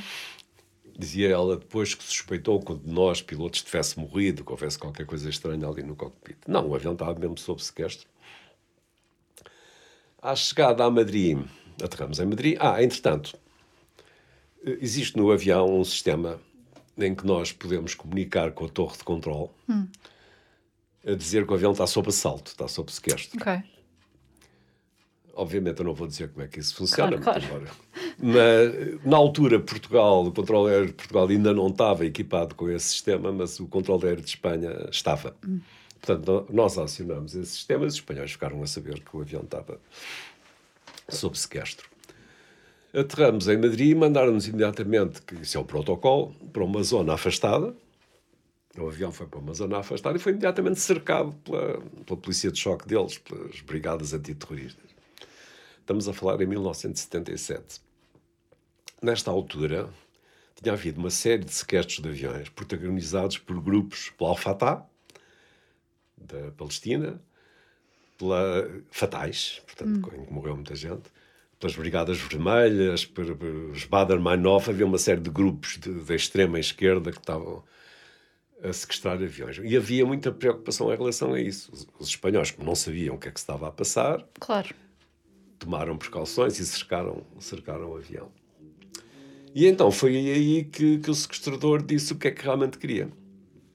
Então ele queria 20 milhões de dólares, queria um resgate de 20 milhões de dólares e queria um salvo-conduto para a Suíça, pensando ele na sua imensa ingenuidade, que, uma folha de papel que o libertava, de, hum, que o impedia de ser preso, logo pusesse os pés em, em, qualquer lado. Mas pronto, nós, entretanto, chamamos o, o embaixador de Portugal em, em Espanha, o embaixador Sacoutinho, João Sacoutinho, do qual acabei por ficar amigo depois disso, que veio para a torre de controle negociar. E nós dissemos ao ser embaixador que o sequestrador quer 20 milhões de dólares e um salvo-conduto para a Suíça. Ah, pronto, vou falar com o seu primeiro-ministro, Sá Carneiro, na altura. E já lhes dou a resposta. E passado um bocado vem a resposta. O doutor Sá Carneiro diz que nem pensar. Não. Para já, duvido que até o Banco de Portugal tivesse 20 milhões de dólares. em 1977, o país estava todo virado de pantanas. Sim. E a dizer que não, senhora, não, não há dinheiro, negociem e resolvam, resolvam o problema. Portanto, aí as coisas complicaram-se. Eu, eu uh, O, o Banco de Portugal também nós queríamos 20 milhões. eu falava, eu entretanto tinha estabelecido essa relação com, com o rapaz, com o assaltante. Isto é, é um fenómeno muito curioso que passou a ser conhecido no mundo como a síndrome de Estocolmo. Hum. Que é a relação que se estabelece entre assaltante e assaltado em qualquer circunstância. Sim. Portanto, porque um tem direito, eh, tem poder sobre a vida do outro, e, e, o que está ameaçado também tem algum poder porque pode ajudar a resolver o problema do que, do que está a atacar. Portanto, recebe-se, estabelece essa relação afetiva e essa relação afetiva criou-se mesmo. Porque eu, eu, de repente, eu quero sequestrado, isso acontece até ao, até ao fim do processo, eu passei a ser amigo dele. E, e ajudei-o, e ajudei-o, e de que maneira? Já lhe vou contar o resto. Portanto, essa relação estabelece e muito sensatamente, o comandante, quando se apercebeu da existência dessa relação, ou seja, que ele me tinha escolhido como interlocutor privilegiado, delegou em mim, pá, tenta resolver o problema, é hum. contigo que ele quer falar, e, e assim foi. A, a, grande preocupação na altura era que os espanhóis nos, nos atacassem o avião, hum. que entrassem pelo avião dentro e provocassem um, um banho de sangue. Isso esteve prestes a acontecer porque anos mais tarde, três ou quatro anos mais tarde, o tal embaixador Sacutinho foi para embaixador em, no Vaticano. Embaixada, nossa embaixada é uma coisa lindíssima, é um palácio do século XVIII. E convidou-me a mim e a minha mulher para ir lá passar um fim de semana. E na altura ele disse-me: eu nunca lhe disse isto, mas enquanto duravam as negociações, a Brigada Antiterrorista Espanhola teve num avião da Ibéria igual ao vosso a treinar ah. a entrada no avião, a abordagem no avião. O que teria sido um, uma tragédia completa. Porque Sim. desde o princípio nós dissemos ao embaixador, ao ser embaixador, seguros espanhóis, isto é um miúdo, ele tem 17 anos, ele está nervoso, nós vamos conseguir resolver isto. Hum. Mas segura essa gente que é para eles não provocarem uma tragédia, um banho de sangue. Bom, assim foi. As coisas... Depois tivemos vários problemas para resolver. Havia passageiros a bordo, havia senhoras, crianças. E como era um voo muito pequeno para Faro, não havia comida a bordo, só havia pois. chá, café, laranjada, coisa assim. Eu disse, pá, temos que fazer qualquer coisa, mandar vir comida, as, as pessoas morrem à fome. E ele mostrou-se muito renitente, não, não queria que viessem coisas para bordo, porque podiam claro. vir ou rádios ou qualquer coisa que denunciasse o que se passava lá dentro e, e recusou. Mas permitiu que essas pessoas saíssem do avião. E nós sabemos pelos, pelos livros que quando um sequestrador começa a libertar pessoas, começa a ceder. Ou hum. seja, ele de, de grau em grau, ele vai acabar por ceder definitivamente. Portanto, é o primeiro sinal de, de cedência, Sim. porque os, os alfatás da vida e os não sei, esses não libertam não, ninguém. Não. É? Esses rebentam tudo logo a seguir. Pois. E, portanto, era o primeiro sinal. E, e mais contribuiu para que nós disséssemos ao embaixador: isto vai se resolver, tenham calma que isto vai se resolver. E lá saíram umas quantas pessoas, entretanto, o tempo foi-se passando e não não havia forma daquilo de se desatar o nó.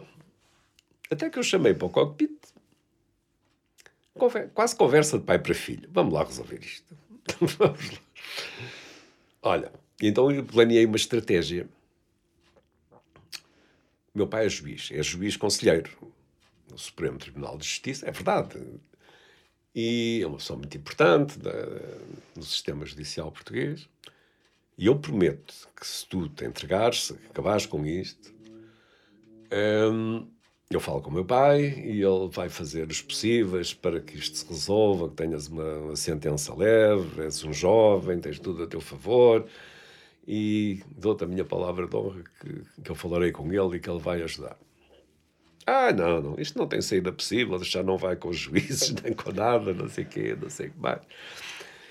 E hum, depois propus-lhe outra estratégia. Olha, além de falar com o meu pai, vamos fazer outra coisa. Tu dás-me as balas da pistola e dás-me a pistola e eu dou-te a minha palavra de honra, prometo-te que à chegada a Lisboa, quando te entregarmos, eu entrego a arma sem balas, vazia. Acreditando eu, na minha inocência, que isso seria uma atenuante, ou seja, que ele não, não teria capacidade de matar ninguém, porque a pistola estaria vazia. Ele ficou sensibilizado com essa, com essa sugestão. Hum. Ah, isso talvez, e prometes, aquelas coisas todas. Então deu-me deu-me cinco balas, as armas têm pelo menos seis, não é? Se eu sabia, eu disse olha que eu fui militar, eu sei dessas coisas. E o nome destas balas todas. Ai não, porque eu acho que vou ficar aqui. Eu vou morrer aqui. E começa-me a chorar. Começa-me a chorar e começo eu a chorar também. Quer dizer, isto é Sim, a telenovela sim, sim. mexicana Conva- de, de quinta categoria. Credo. Credo. De quinta categoria. Os, os dois a chorar, sequestrador e sequestrado. Não é provavelmente a chorar, mas de lágrima no olho, comovidos e assim. Tensão também não ajuda. Depois eu tratava-o pelo nome, epá, mas tu já viste, pá, tens um puto, tens 17 anos, vais agora estragar a tua vida, porque isto resolve. Bom, lá houve tanta conversa que ele acabou por deixar sair os restantes passageiros. E nós, para não o entregarmos à Espanha, onde os espanhóis, Ui. se o apanhassem a jeito, a coisa não ia acabar nada bem, resolvemos uma, contar uma mentirita. E dissemos, olha, já não, aos espanhóis, já não temos o- os passageiros a bordo, mas o avião continua sob sequestro. O assaltante está no cockpit, temos a arma apontada à cabeça e vamos part- queremos partir para destino desconhecido. De maneira que metam aí não sei quantas toneladas de combustível, porque nós vamos, va- vamos querer ir para um lado qualquer. Os espanhóis o que queriam era ver-se livres de nós, né? de maneira que imediatamente abasteceram o avião. Ah, com certeza, a gente abastece o avião. Trabalho de outra pessoa. Vão, Sabe? vão à vossa vida, desapareçam daqui, desamparem a loja, saiam de Espanha, não nos queremos é em Espanha. Está bem, já não me lembro dos números, na altura fizemos as contas, metemos uma quantidade de combustível. E logo a seguir à descolagem, dissemos: olha, o rapaz acaba de se entregar, já não estamos sob sequestro, e já que estamos no ar, vamos aterrar em Lisboa, que é aqui ao lado. E eles, ah pá, encantado da vida, aterrem em Lisboa, desapareçam. E assim foi. À chegada a Lisboa, lá estava a polícia de choque à espera, um, um enorme aparato, porque aquilo, entretanto, bah, também há outra história paralela. Entretanto, a minha mulher estava a ouvir isto tudo pelo rádio, né? tipo, assim, num estado absolutamente. Coitada. E os amigos a telefonarem lá para casa, a dizer isto é o Alfatá, é as Bader Mainov, não sei, bom, coitada, sofreu ali. Pois. Passas do Algarve. E, e à chegada, quando a polícia veio a bordo, eu cumpri a minha parte da promessa. Peguei na pistola, vazia, e entreguei a- ao, ao capitão da polícia. E ele perguntou-me logo, então, mas a arma estava vazia? Estava assim, seu capitão.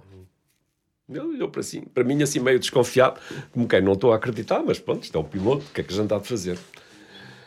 Logo a seguir, como sempre acontece nestas situações, há um, isto é interessante, era duas da manhã, três da manhã, portanto tínhamos ficado um tempão em, em Espanha, há um debriefing, são chamadas as autoridades do, do aeroporto e da companhia, e é feito um debriefing da situação, ou seja, em que vamos contar aquilo que aconteceu e como foi resolvido. Então lá estava o presidente da TAP, o diretor do aeroporto, o comandante da polícia, as autoridades todas. E eu contei a história do, das balas.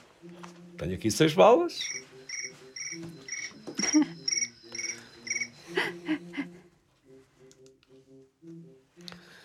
Tenho aqui seis balas.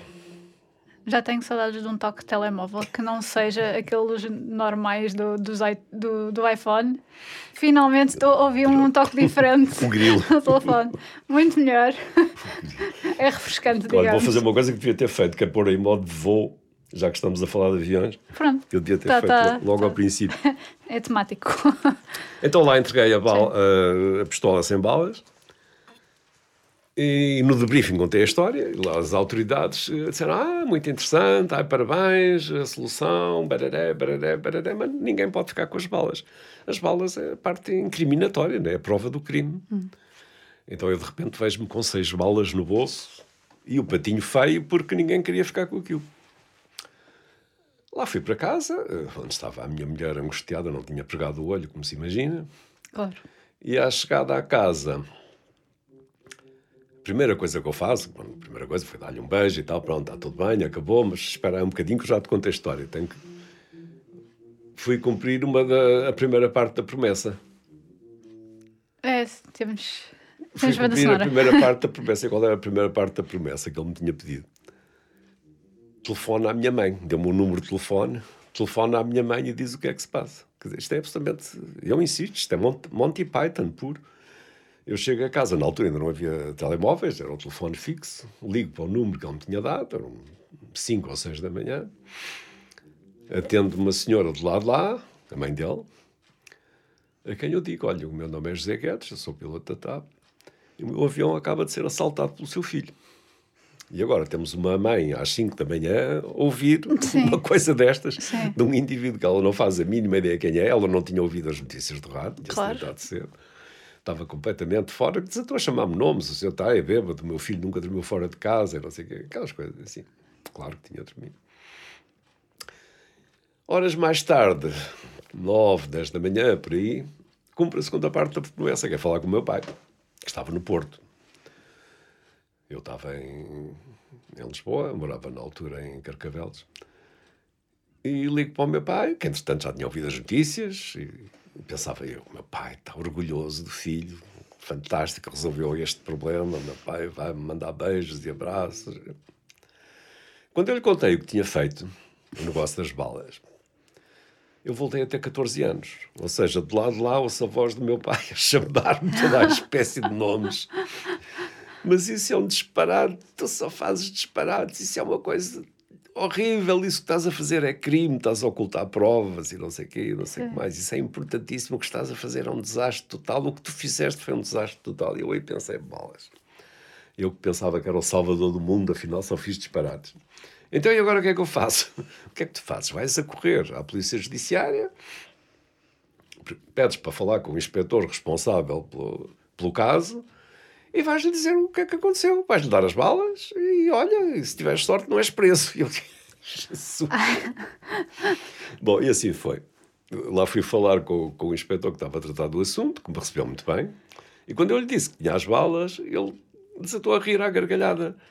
Oh, homem, mas você acha que o rapaz que não contou isso logo à chegada? Ah, fala. Devem ter dado um par de estalos e ele contou tudo e mais alguma coisa.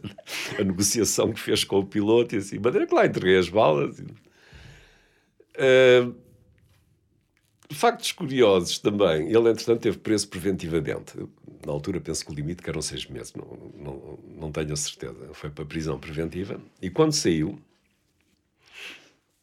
foi direto à minha casa. Hum. Como disse, eu morava em Carcavelos. Eu, na altura, estava. Gostava muito de escrever, como lhe disse, estava a frequentar um curso de jornalismo tinha aparecido aí com uh, jornalistas chilenos que tinham fugido do, do Pinochet que estavam cá em, em Portugal. E, então, arranjaram, não era bem um curso, era um seminário, uma Sim. coisa para ensinar coisas básicas sobre jornalismo. Eu, então, nas horas vagas, nos intervalos dos voos, frequentava esse curso. E nesse dia, estava lá em casa com um colega desse curso de jornalismo, estávamos a preparar um trabalho que eu penso que era fazer a primeira página do jornal, já não me lembro o que é que era, mas estávamos os dois lá em casa a, estudar jornalismo. Até que toca a campainha, plim, plom. E a minha mulher vai atender e então o rapaz, o sequestrador, que lhe vem pedir desculpa do, do mal que, que a fez passar, peço imensa desculpa. E como eu disse, a minha mulher era professora, de repente viu um aluno mal comportado à frente e a tratá-lo como se fosse um aluno mal comportado. E diz-lhe meio dúzia de coisas que ele não gostou de ouvir. No meio daquilo tudo, obviamente, nós levantamos, fomos ver o que, é que, o que é que se passava. Era ele, isto eram sete da tarde ou sete e meia da tarde. E eu tive esta ideia brilhante: Epá, já que estás aqui, jantas connosco. E aí o, o tal meu colega de, de, jornalismo, com quem eu ainda hoje falo muitas vezes, diz: Epá, isto é. É impensável. Estou aqui a jantar. com o meu próprio com sequestrador. Com o sequestrador e com o sequestrado, estão aqui os dois. E eu, eu dizia-lhe assim: oh, Jorge, ele chama-se Jorge. Epá, podes contar a toda a gente amanhã, porque ninguém te acredita. Podes contar à vontade que estiveste em casa do, do Zé Guedes e a jantar com ele e com o tipo que lhe sequestrou o avião podes contar à vontade, ninguém vai acreditar. que Isto é tão pouco plausível que ninguém, que ninguém vai acreditar. Meses depois dá-se o julgamento. Uh, muito avisadamente, a TAP, por questões de imagem, não se constituiu parte, ou seja, não queria indemnizações, não queria. nem sequer apresentou queixa. Não, hum. Portanto, isto é um crime público, nem precisava. E o comandante não foi ao, ao julgamento por decisão da própria TAP, uh, fui eu, porque já sabiam que ia acontecer aquilo que aconteceu. Eu vou como testemunha da acusação, mas ao fim de cinco minutos eh, transformo em testemunha de defesa. Sim. Começa a dizer que ele, que é um tipo que não, não pôs a vida de ninguém em, em, em causa, que é um indivíduo muito inteligente, que é um indivíduo brilhante. Ele já fazia programas sobre OVNIs para a RTP na altura. Ok. Portanto, com 16 anos, 15, 16 anos. E que seria uma pena perder este rapaz. Portanto, ele, isto foi um ato estúpido. Ele já tem castigo que chegue, mas uh, vamos tentar fazer qualquer coisa para este rapaz e vamos tentar uh, encaminhá-lo. Portanto, ele, uh, no fim disto tudo, e para resumir, levou uma pena suspensa. Foi condenado a 10 anos de cadeia, mas com pena suspensa, portanto, não foi, não foi para a prisão, não cumpriu pena de prisão. E acabou por ser muito bem sucedido na vida, sempre ligado aos mídia, à informação, à RTP, à TSF e assim.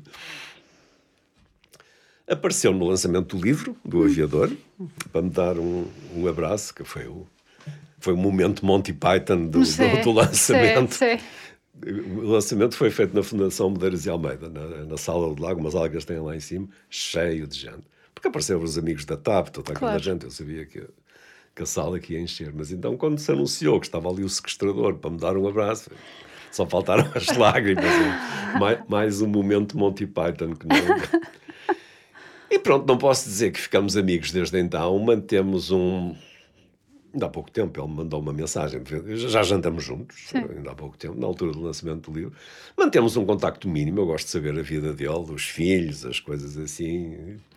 E, porque eu sei que esta história para ele, ainda por cima que ele foi bem, bem sucedido na vida, esta história é um bocadinho embaraçosa, portanto ele não, não gosta de estar sempre a, Claro. a falar no assunto. Portanto, ele vai, vai ouvindo as minhas histórias, ele ficou com reconhecimento pela forma como eu. Ah, aliás, faltou aqui uma pequena história. Logo a seguir, a... dois ou três dias depois do sequestro, aparece-me o pai dele lá em casa a dizer que ele queria muito falar comigo. Estava na prisão, na penitenciária em Lisboa. Eu, na altura, para me proteger, fui falar com os meus chefes, com, as- com a hierarquia da TAP, e dizer: Olha, passa-se isto assim, assim, porque isto é- era notícia de jornal, de, de televisões, e o país, durante quatro ou cinco dias, viveu, viveu isto. Eh, o rapaz quer falar comigo. O que é que vocês acham? Portanto, eu não vou entrar na, na penitenciária sem a cobertura da hierarquia. E na altura havia uma, uma linha de pensamento que dizia: "Pá, isto é demasiado ingênuo para ser verdade. Isto é um balão de ensaio para uma coisa qualquer maior. Portanto, provavelmente o Puto quer te dizer que há coisas em preparação, assim não podemos perder esta oportunidade. Vai lá ouvi-lo. Ele pode dizer qualquer coisa, mas pode, pode dizer coisas importantes, também pode não dizer nada, mas acho que não se perde nada em ouvir, ver o que é que ele tem a dizer. E assim foi. Comprei um livro, ofereci-lhe um livro, levei-lhe um livro de presente e fui visitá-lo à penitenciária. O que é que ele queria? Queria-me dar um abraço e agradecer só a forma como eu tinha lidado com o assunto. Isso é entrenecedor. É completamente entrenecedora, completamente entrenecedora. Pá, muito obrigado, ajudaste muito, muito, muito bom, pá, muito obrigado, és uma boa alma, coisas assim. E pronto, e assim, e, e assim foi. E é a história de um.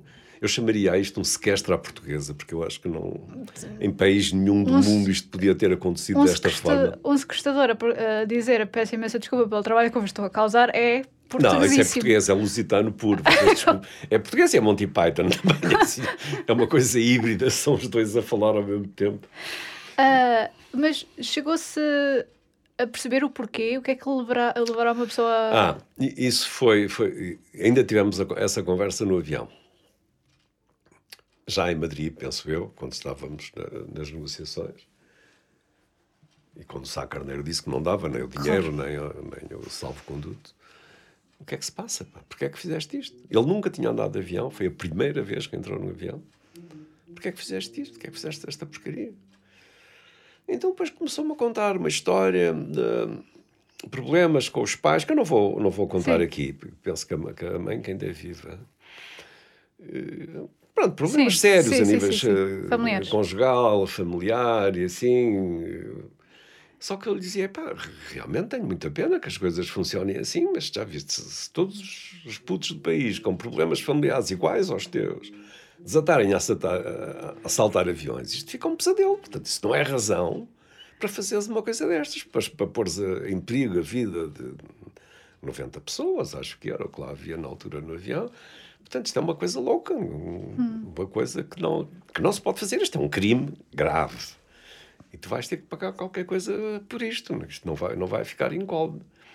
Agora, pronto, eu vou tentar ajudar-te, eu vou fazer tudo o que puder, porque sim. percebi que isto é um disparate que as, todos nós fazemos disparates e que nos arrependemos, o que é preciso é aprender com. Pois, deve ter sido mesmo uma, uma situação bastante desesperante para ele também, não é? Porque... A partir do momento em que se viu no que se tinha metido, porque a sim. princípio tudo aquilo era aventura, né? Claro. Como é que ele entrou no avião? O rádio portátil, na altura, havia aqueles rádios hum. portáteis enormes. Tinha um alto-falante assim grande. Ele tirou o alto-falante, a, a, tampa do alto-falante, tirou o alto-falante e meteu lá a pistola. A pistola era do pai, o pai era taxista e tinha uma arma de defesa, uma arma pequena.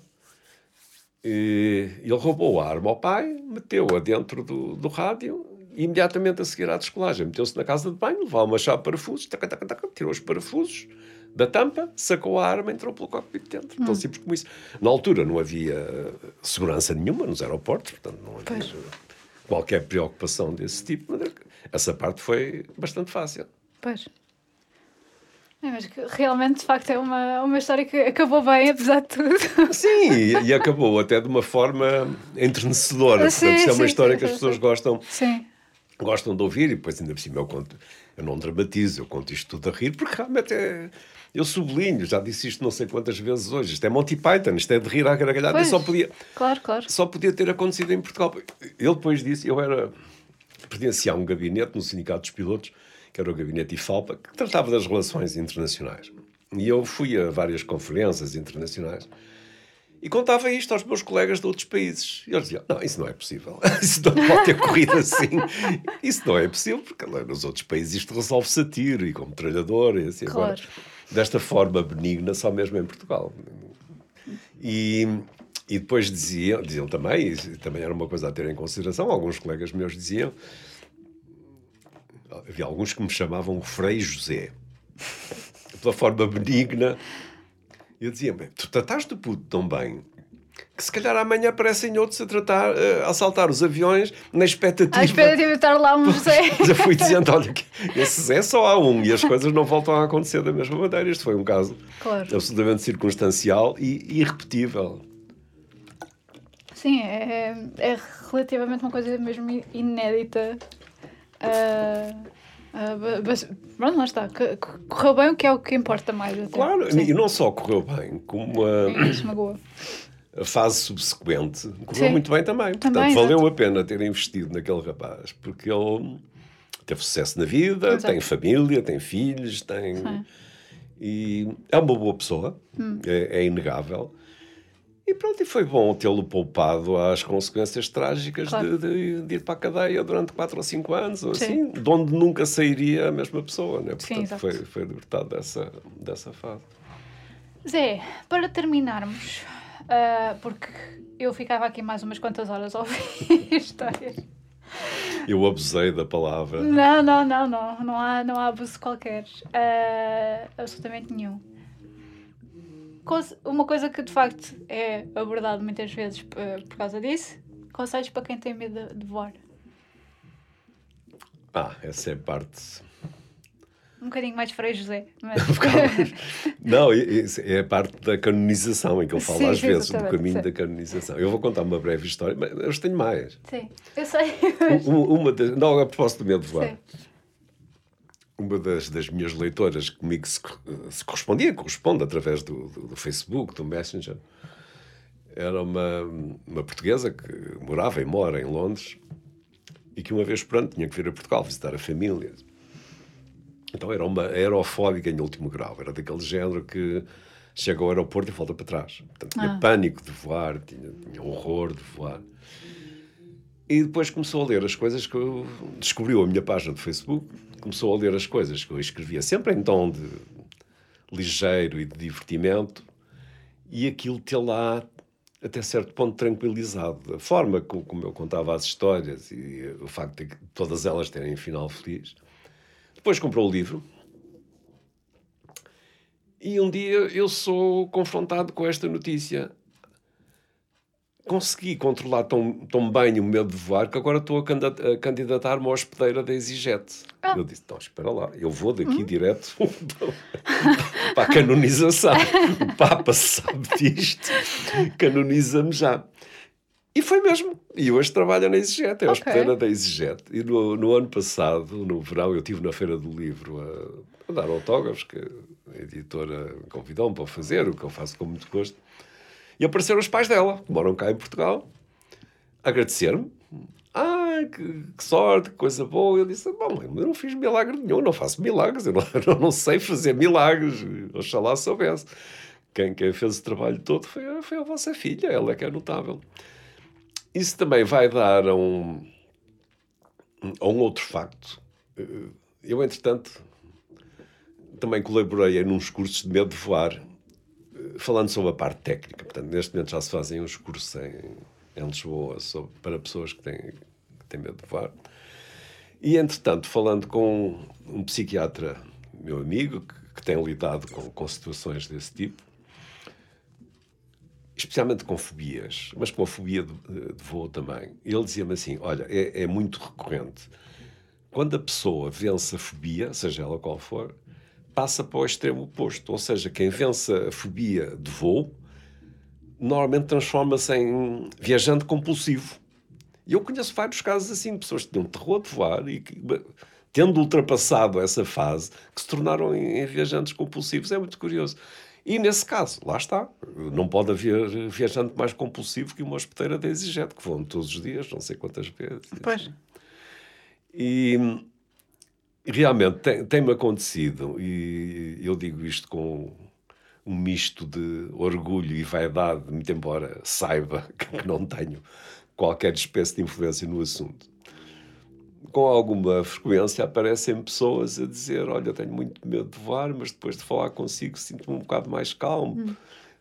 Mais calma e viajo com mais tranquilidade. É, é muito reconfortante, porque, muito embora tenha a certeza que em nada contribui para isso, mas é, é muito confortante sabermos que de alguma forma podemos ajudar. Portanto, que, que isso é um drama, que poucas pessoas se apercebem do, do, drama que isso é. Eu, como disse, uh, participei em dois cursos desses do medo de voar. 90% mulheres. Hum. Depois dois ou três homens, pelas razões que eu já disse. Os Sim. homens não dão a cara, né? têm vergonha de dizer que têm medo de voar tem mais medo de voar que as mulheres, mas tem vergonha de dizer. Então, casos absolutamente dramáticos de.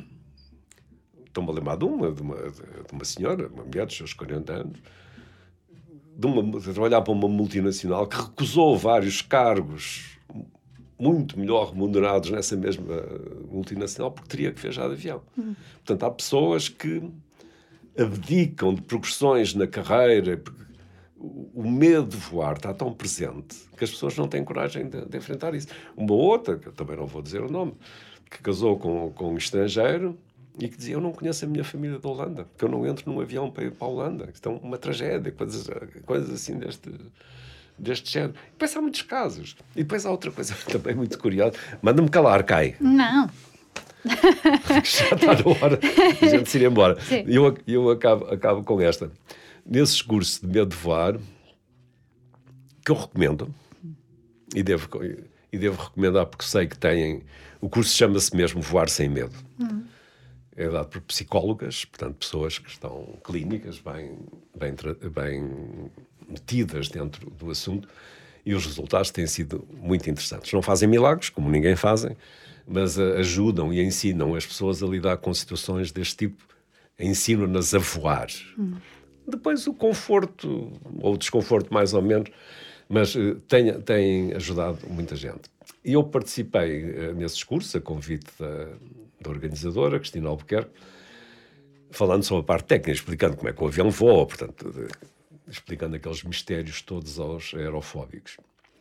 E depois começaram a fazer perguntas, que eu disse, se quiserem fazer algumas perguntas, façam favor. Então começaram a falar daqueles programas de televisão, do Mayday, Mayday, que está na National Geographic, não? dos acidentes de avião. E eu achei aquilo extraordinário. Então estas pessoas têm medo de voar e vão ver os programas dos acidentes de avião. E depois alguém me explicou: não, faz todo sentido. Tu é que não percebes. Mas o que é que eu não percebo? é uma forma de autojustificação. Ou seja, eu tenho medo de voar, mas tenho boas razões para ter medo de voar, porque passa-se isto e aquilo e aquilo uhum. e aquilo. Sim. Lidar com estas coisas é, é difícil. E, e, e, o medo de voar realmente é uma coisa que limita muitas pessoas, causa sofrimento e, e limita as próprias profissões. Há pessoas que, que, se, que se sentem limitadas, que se veem limitadas porque realmente não conseguem vencer essa barreira. Portanto, se, se a CAI me permite, o que eu queria dizer aqui, já o disse muitas vezes, é que há esperança. Há, há ajuda, existe ajuda para isso, é só procurá-la.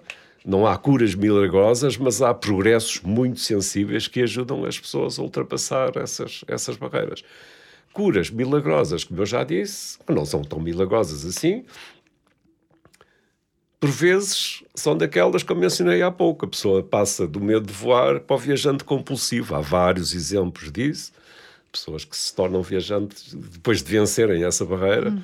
passam a, a, viajar pelo mundo fora. Sim, sim. Ninguém mais as segura. Claro. Também para compensar o tempo em que não voavam, não é? Exatamente. Uh, Zé, uh, onde é que o podem encontrar? Portanto, a mim? Sim. Portanto, no Facebook? Então, no Facebook tem uma página que se chama O Aviador, uhum. onde estão. São coisas relacionadas com o livro. Uhum. E estou também no Twitter. Uhum. Sempre com coisas de aviação. Portanto, é, é, é um tema que eu conheço é aquilo que as pessoas querem ouvir. Não, não se interessam minimamente pelos meus outros interesses. Eu sei o que é que as pessoas querem. Eh, para minha surpresa, continua a haver um enorme fascínio com a aviação. Hum. E a prova disso, aquilo que eu disse há pouco, minha, essa página do, do, aviador no Facebook tem 20 e tal mil seguidores, o que eu acho que é, que é interessante. E a do Twitter começou há pouco tempo, também já vai em 4 mil, ou perto de 5 mil, Sim. ou assim. Portanto, as pessoas têm esse, têm, têm, têm esse fascínio. E eu gosto.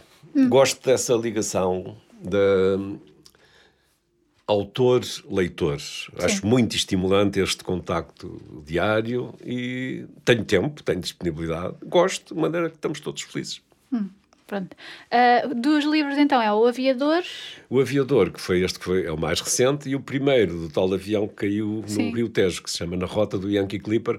Esse livro não está no mercado, mas pode ser eh, comprado no, nos sites de vendas online, na okay. e na Ok, ok. Eu depois eu deixo os títulos todos nas descrições. Tá as pessoas uh, sabem onde encontrar. De resto, as pessoas que falam aos meus sites já, já sabem isso porque perguntam ambas as coisas. Claro, claro. Uh, muitíssimo obrigada. O prazer foi meu, Kai. E a ver se... Peço desculpa ter abusado do tempo de antena. Não, eu ia convidá-lo para um próximo episódio algo, noutra altura, porque acho que aqui fica muita história por contar. Porque eu gosto, gosto realmente tanto disto que às vezes encheu-me um bocado. Mas pronto, estamos não, não, a fazer ótimo. aquilo que gostamos. E sim, sim, foi ótimo.